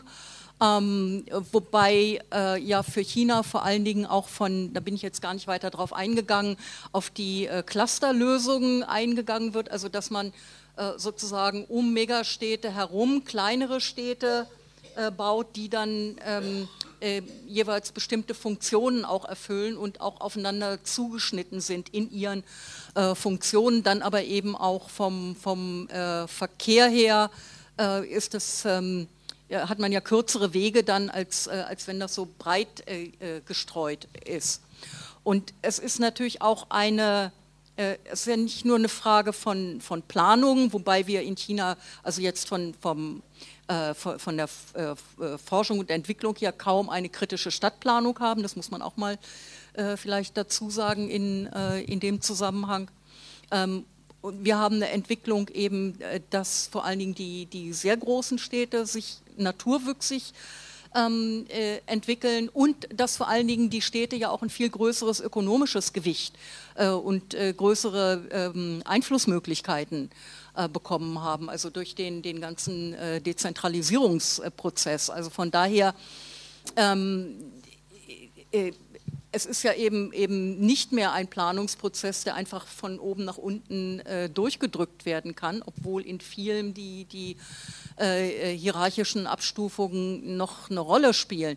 Aber ähm, man denkt ja eigentlich, also auch als es um diese dreigeteilte Entwicklung ging, also des entwickelten, der entwickelten östlichen Provinzen, der zentralen Provinzen und der westlichen äh, Provinzen, dass hier in erster Linie Provinzen entwickelt werden, aber de facto sind es eigentlich doch mehr einzelne Städte und Stadtgebiete, die entwickelt worden sind. Und ähm, äh, so schön die, die Vorstellung klingt, die mittelgroßen Städte zu entwickeln, ist das eigentlich eher äh, unwahrscheinlich, dass das passieren wird. Also es werden auch in den westlichen Gebieten tendenziell ähm, sich eher einzelne äh, Megastadtgebiete herausbilden, vermute ich jedenfalls. Also weil es, äh, man kann eben nicht einerseits auch nach Marktgesetzen handeln wollen und es andererseits dann äh, äh, völlig unterlaufen wollen. Das wird nicht funktionieren. Gut, schönen Dank. Ja. Bevor die nächste Fragerunde äh, kommt, noch eine kurze Bemerkung zur Automobilisierung. Es gibt ja hier, glaube ich, ein Problem, das nur international, global angepackt und gelöst werden kann. Es gibt wahrscheinlich kaum einen Menschen, der sich mit dieser Problematik befasst hat, der sagen wird, ja, eine Ausdehnung äh, der Motorisierung Europas auf die ganze Welt, wenn man sich anstrengt und effektiver macht, wäre möglich. Jeder sagt, geht nicht. Das überlastet die Welt. Und die Schlussfolgerung ist, ja, wir haben das, aber es geht nicht, dass die anderen auch jetzt diesen Grad erreichen. Und das kann natürlich auch nicht die Lösung sein. Und hier liegt eben das Konfliktpotenzial, einerseits abzugehen von bestimmten überzogenen Entwicklungen hier und andererseits sich zu verständigen auf einen Kompromiss, dass das nicht einfach nachentwickelt wird. Ja, also da möchte ich gerne anschließen und zwar mit dem Begriff Klimagerechtigkeit. Es ist ja eigentlich so, dass der Westen seit 200 Jahren alle Ressourcen aufbraucht und, und den Klimaraum, die Senken und so weiter besetzt hat. Jetzt kommt der Süden und will sich nachträglich äh, entwickeln und dann wird gesagt, das darf aber nicht sein, das ist ja ganz, das schädigt die Umwelt. Insofern ist es ein kompliziertes Problem, ein Riesenproblem. Aber was heute nicht erwähnt wurde, es ist China gelungen, nicht nur Autos herzustellen für die Städte und so weiter, sondern 600 Millionen Menschen aus der absoluten Armut zu befreien, sagt die UN, UNDP-Bericht. Wenn das stimmt, sollte das nicht im Mittelpunkt von allem stehen, ohne die anderen Konflikte mit, also weg, wegzuschieben. Und mit der Autogeschichte äh, nur eine Sache. Äh, gestern stand in der oder vorgestern in FAZ, dass sie nicht nur kleine, dass jeder, jeder chinesische Bauer, äh, also Solarpanelen auf dem, sondern dass sie riesengroße, genau wie mit den Windparks, riesengroße äh, Solarfelder haben, kilometerweit. Und das ist ja auch eine interessante Geschichte. Wir hier in Deutschland sagen, wir wollen weg von der Atomenergie und kriegen die Energiewende nicht hin. In China kriegen sie das hin und genügend Ressourcen fließen da rein. Das ist in der Tat eine Systemfrage, finde ich. Da sind gesellschaftliche Prioritäten gesetzt, das wird auch gemacht, das wird durchgeführt. Da sind die, die Widerstände da, es gibt Klassenkampf, es gibt Auseinandersetzungen, aber es wird auch durchgeführt was. Es wird was Vernünftiges durchgeführt. Ich finde, das sollte man auch als Systemthema nehmen und nicht nur als Ökologiethema. Aber das Wichtigste ist, finde ich, über das Thema Klimagerechtigkeit nochmal nachzudenken.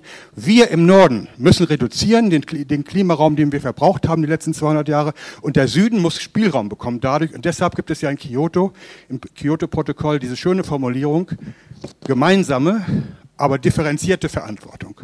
Ja, gemeinsam. Gemeinsam, die Menschheit insgesamt ist bedroht und muss gemeinsam handeln. Aber Norden und Süden müssen das unterschiedlich anpacken. Der Norden muss zurückfahren, den Ressourcenverbrauch, der Süden muss dadurch Spielraum bekommen.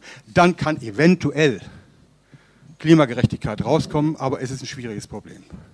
Ja, ich möchte noch einmal bei dieser Urbanisierungsfrage äh, einhaken. Das ist ja kein naturgeschichtlicher Prozess, das ist ja ein komplexer sozialer Prozess. Mich würde interessieren, ob dies, das Urbanisierungsmodell, das offizielle in China von bestimmten Kräften grundsätzlich in Frage gestellt wird. Ja? Dass man sagt, das ist ja irgendwie aus den verschiedensten Gründen, die jetzt also genannt werden, nicht tragbar, dass 60, 70 Prozent in Perspektive in die Städte, in die bestehenden Großstädte wandern, vor allem also konzentriert im Osten des Landes. Ja? Gibt es Kräfte, die das grundsätzlich in Frage stellen ja?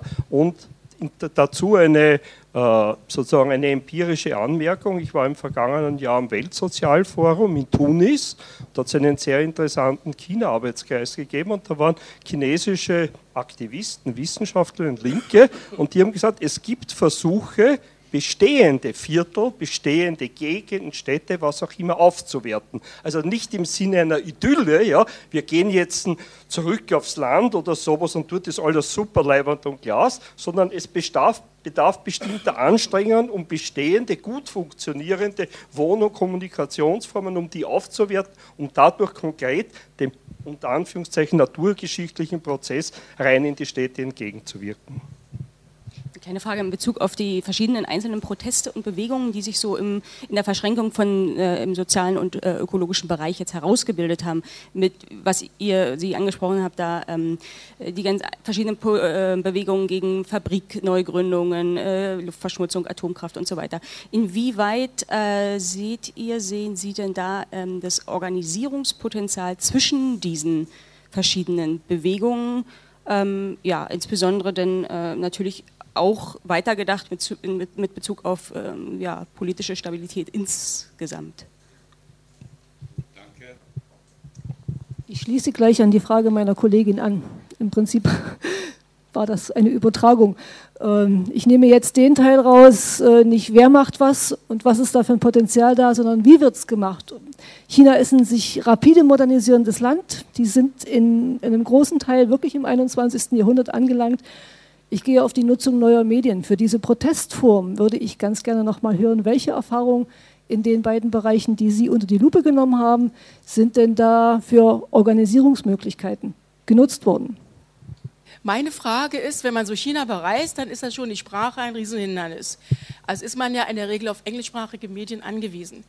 Und die Frage ist jetzt an Sie beide, wenn wir hier uns für diese Themen interessieren, dann fragen wir uns, was ist sozusagen die Best Practice? Und wie wird das, egal ob in der Stadtentwicklung oder im Umweltbereich, in China selber diskutiert?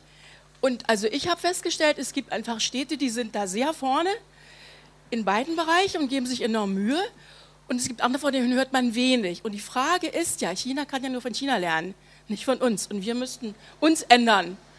Vielleicht indem wir ein bisschen äh, bewusster mit unseren eigenen Ressourcen und unseren Umwelträumen, die wir belasten, umgehen. Aber wie läuft diese, ähm, diese Diskussion sozusagen hausintern innerhalb von China, innerhalb der Fachleute, innerhalb der breiteren Öffentlichkeit? Und für uns selber ist ja auch immer wichtig, ja, es geht, irgendwo funktioniert was. Und äh, wie teilt sich da sozusagen dem chinesischen Publikum mit? Ich hätte eine Frage an Frau Ganso, ähm, bezüglich der Wanderarbeiter.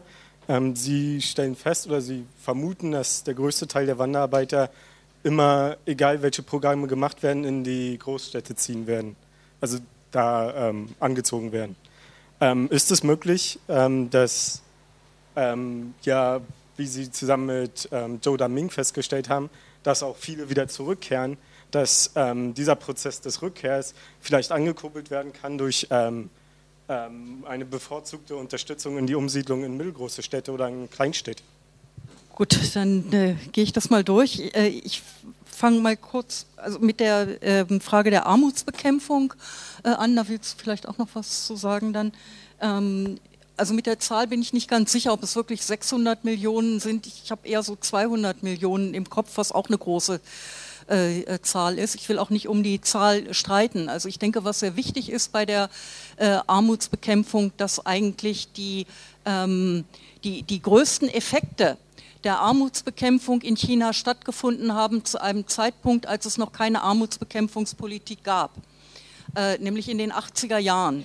Ähm, also eben nach Auflösung, wir haben ja heute Morgen auch darüber gehört, nach Auflösung der, äh, der Volkskommunen, als eben ähm, äh, dann die, die Haushalte größere Möglichkeiten äh, hatten zu, zu wirtschaften. In, in dieser Zeit, in den Ähm, insbesondere in der ersten Hälfte der, der äh, 80er Jahre hat es einen enormen äh, Aufschwung ge äh, gegeben und dort sind äh, äh, in der Tat in einem ersten äh, Schwung, also mindestens über 100 Millionen Bauern aus der Armut gekommen. Jetzt, man kann natürlich lange dann immer auch darüber streiten, welche absoluten Armutslinien und so weiter da äh, äh, angelegt werden. Aber ähm, also dieser Aspekt scheint mir eben sehr, sehr wichtig zu sein, denn alles danach, also was es dann an Armutsbekämpfungspolitik mit der Ende der 80er Jahre, in der zweiten Hälfte der 80er Jahre begonnen äh, wurde, ähm, äh, äh, da äh, ging es dann schon, äh, schon immer um bestimmte Gruppen in bestimmten bergigen Gebieten und so weiter. Äh, und das ist dann eigentlich ein, ein sehr schwieriges und, äh, und mühsames Geschäft gewesen. Und als eben diese ähm, Erfolgsmeldungen dann über die Armutsbekämpfung äh, in China kamen, was ja viel später dann eigentlich erst wirklich äh, durch die Presse gegangen ist. Da sind eben diese Entwicklungen aus den 80er Jahren auch einfach mit, äh, mit einbezogen äh, gewesen. Ich denke, das muss man sich einfach dabei auch äh, äh, vor Augen halten. Dann war die Frage, ob es Kräfte gibt, die die Urbanisierung insgesamt in, in Frage stellen. Bitte? Das aktuelle Modell, ja. Also es gibt ohnehin schon äh, einen, einen sehr lange dauernden äh, äh, Streit über ähm, Modernisierungs- und Urbanisierungsmodelle. Das geht im Grunde genommen zurück auf die 30er, 40er Jahre äh, in, äh, in China, als auf der einen Seite vor allen Dingen von, von Feichao Tung das Modell der Kleinstadtentwicklung ähm, vertreten wurde, und zwar im Sinne einer ähm, an die Modernisierung der Landwirtschaft angepasste äh, Modernisierung und auch eine, ähm, also ein sehr funktionalistischer äh, Ansatz auch äh, an die ähm, äh, regionalen äh, wirtschaftlichen Netzwerke, und zwar der, äh, der Dörfer und der Kleinstädte vor allen Dingen.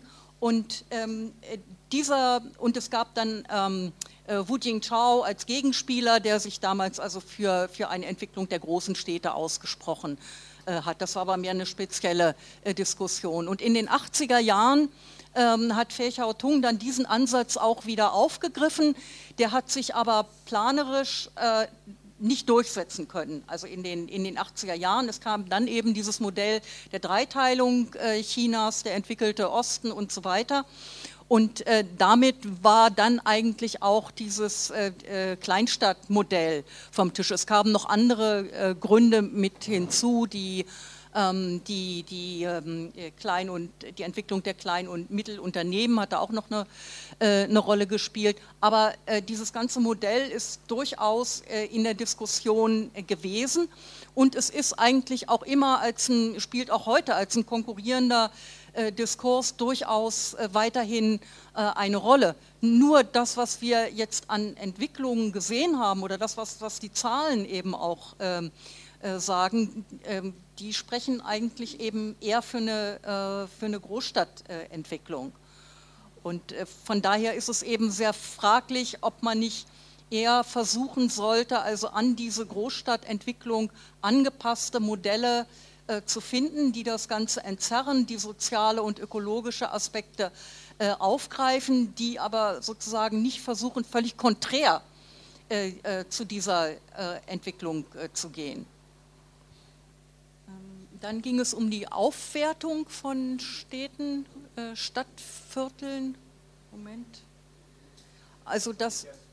Ach so, das hatten Sie als Beispiel. Ja, genau. Das ja, das ist auch wunderbar. Das hat eben auch in diesem Beispiel, ähm, ich habe das ja nur in, in ersten Ansätzen hier äh, vorstellen können, aber im Grunde genommen äh, ging es da eben auch um, um die Frage, was haben wir eigentlich an kulturellem Erbe in diesem äh, Viertel und äh, hier entstehen ja auch überhaupt erst ähm, äh, Gesetzesvorlagen und so weiter äh, um äh, solche äh, entsprechenden Aufwertungen machen zu können. Aber auch das geht natürlich mit, oder weiß nicht natürlich, wahrscheinlich nicht, aber es geht in der Regel mit Gentrifizierungsprozessen einher. Von daher ist es ein sehr, schöne sehr schöner Ansatz der aber eben äh, praktisch sehr schwierig ähm, äh, umzusetzen ist. Und äh, das ist ganz wunderbar, dass es eben all diese Initiativen auch, auch gibt, diese unterstützenswerten äh, Initiativen in die Richtung einfach mehr,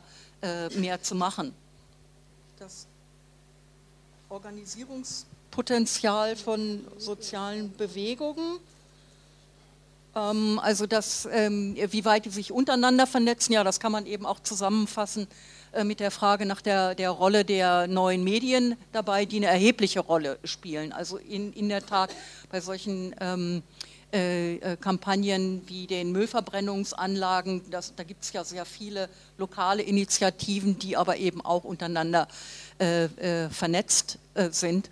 Und ich denke, wir sehen eben immer, also über die Medien viele einzelne kleine Proteste, aber wie weit die eben in der Tat auch über die, die neuen Medien verlinkt sind, das sieht man weniger, obwohl man, ähm, obwohl das in der Tat eben eine erhebliche äh, Rolle äh, spielt.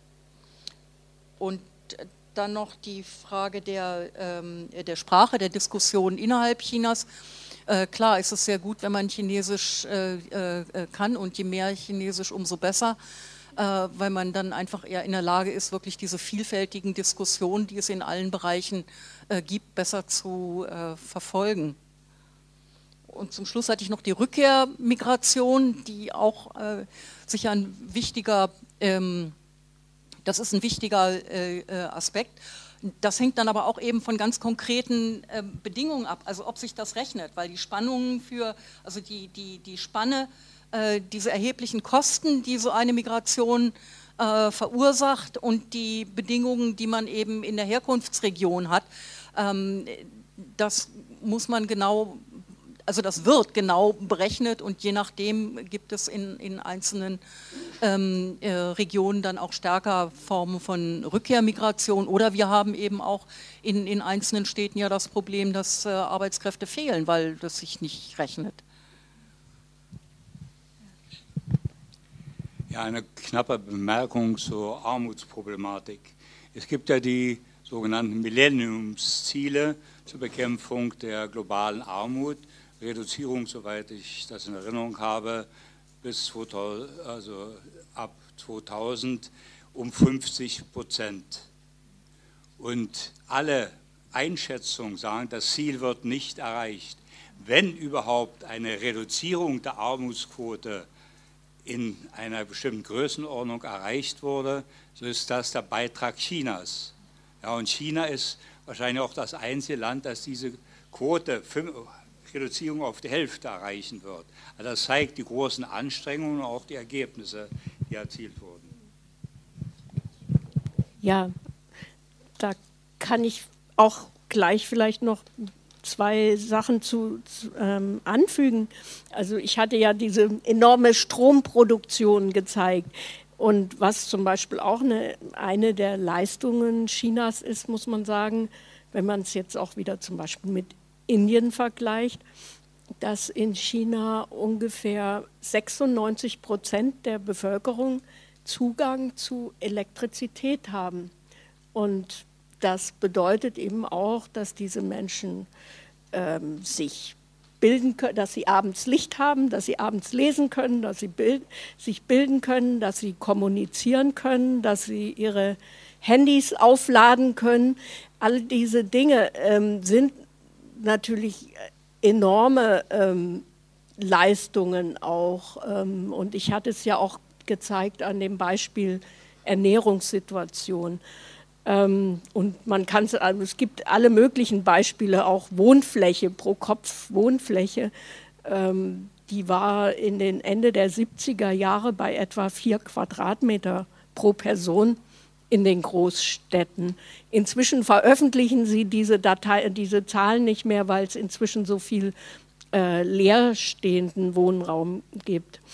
Ähm, dann war die Frage äh, wegen der äh, Klimagerechtigkeit.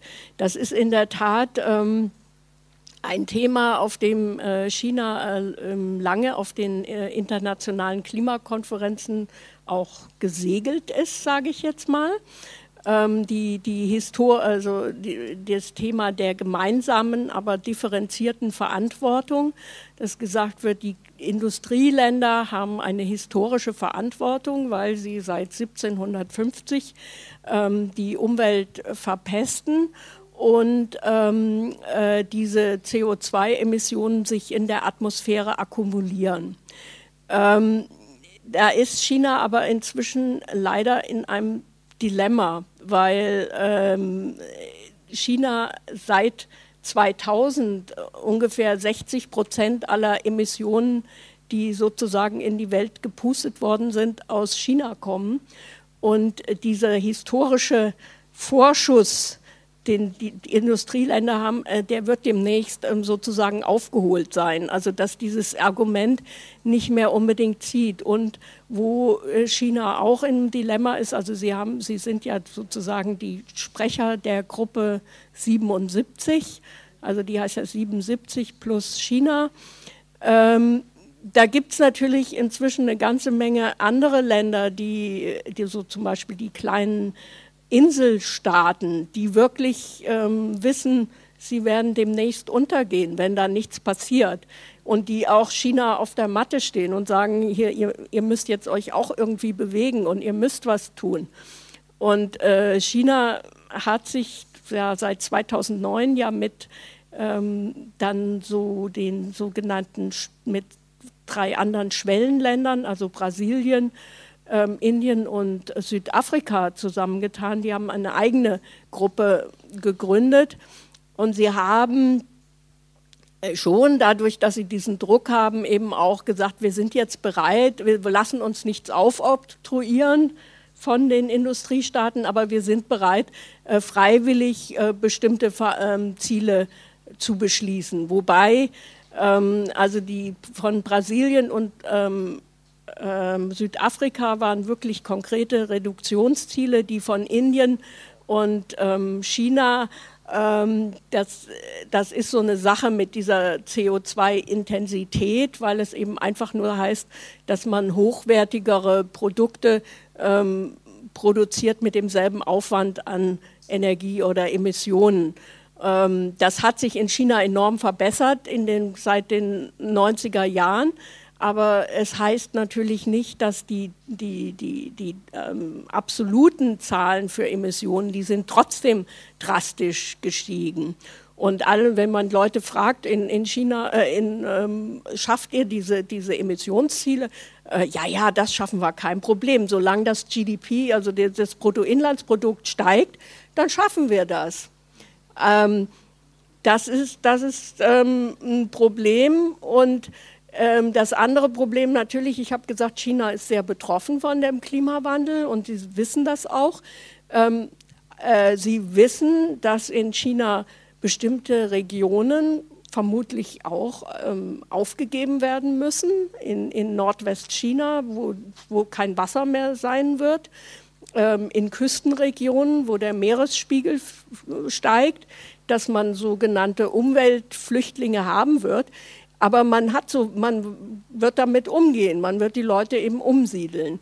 Aber so ein Land wie, ich weiß, falls jetzt kein Name ein, von einer kleinen Insel, von so einem Inselstaat, die können ja nichts machen. Die werden, die haben natürlich einen, andere, einen anderen ein, die sagen, wir gehen unter, unser Land ist bedroht. China sagt, wir müssen uns halt umstellen, wir müssen ähm, mehr ähm, in Nordostchina, da sind die Winter dann nicht mehr so kalt, dann können wir da ein bisschen mehr anbauen und wenn in Nordwestchina dann halt ein bisschen mehr Wüste ist, dann müssen wir das eben ein bisschen ausgleichen.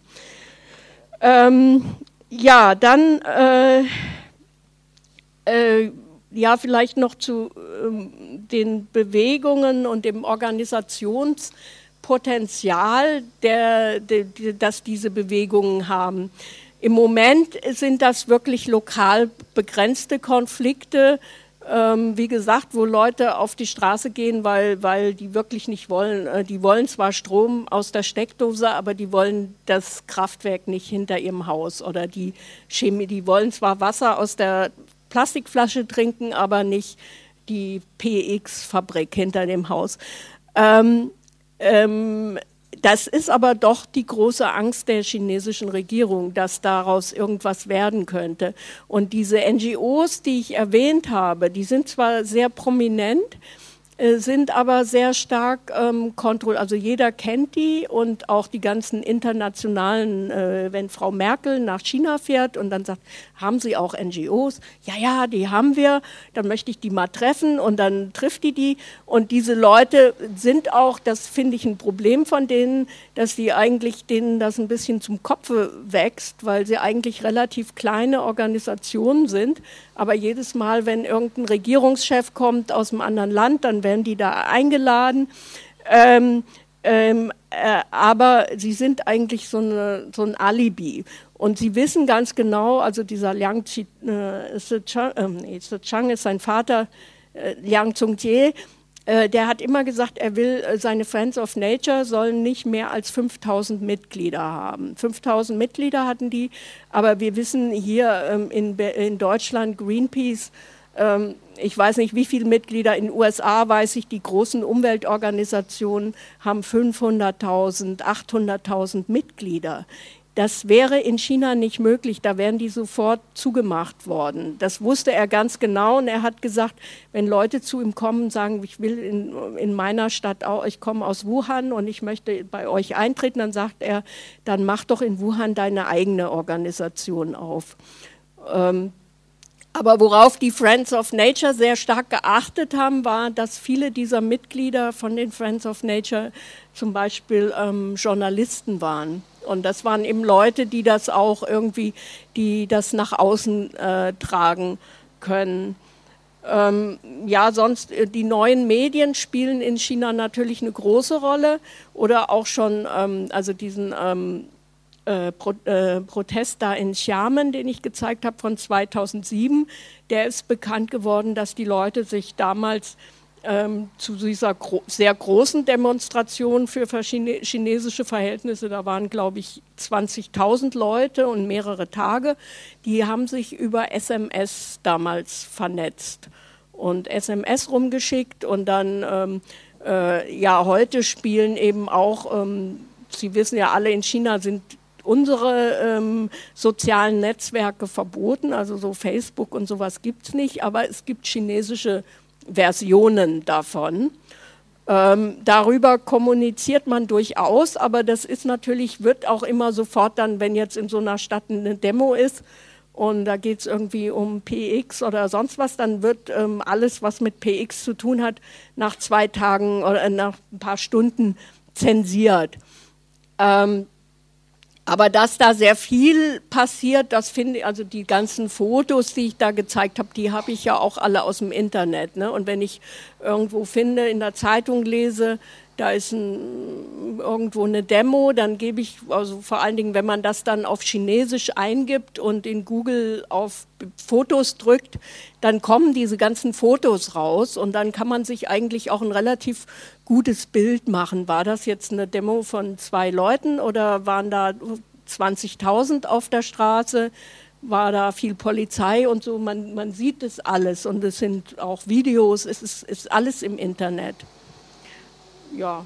Muss man aber einen chinesischen, chinesischen Schriftzeichen haben, Computer, ja? Ja, also auf Englisch findet man auch was, aber wenn man dann eben auf Chinesisch sucht, dann findet man noch mehr. Das, ja. Gut, ja. Wir haben jetzt, glaube ich, zwei sehr intensive Stunden Diskussionen, Vorträge und Diskussionen hinter uns aufgrund der guten Disziplin sowohl der beiden Referentinnen als auch der Teilnehmer haben wir sogar einige Minuten Zeit eingespart und ich glaube, ihr seid auch nicht traurig, wenn wir vielleicht nach diesem anstrengenden Tag auch zehn oder fünf Minuten früher äh, diese Zeit äh, nutzen können, um früher etwas früher Schluss zu machen. Aber das will ich jetzt gar nicht festlegen.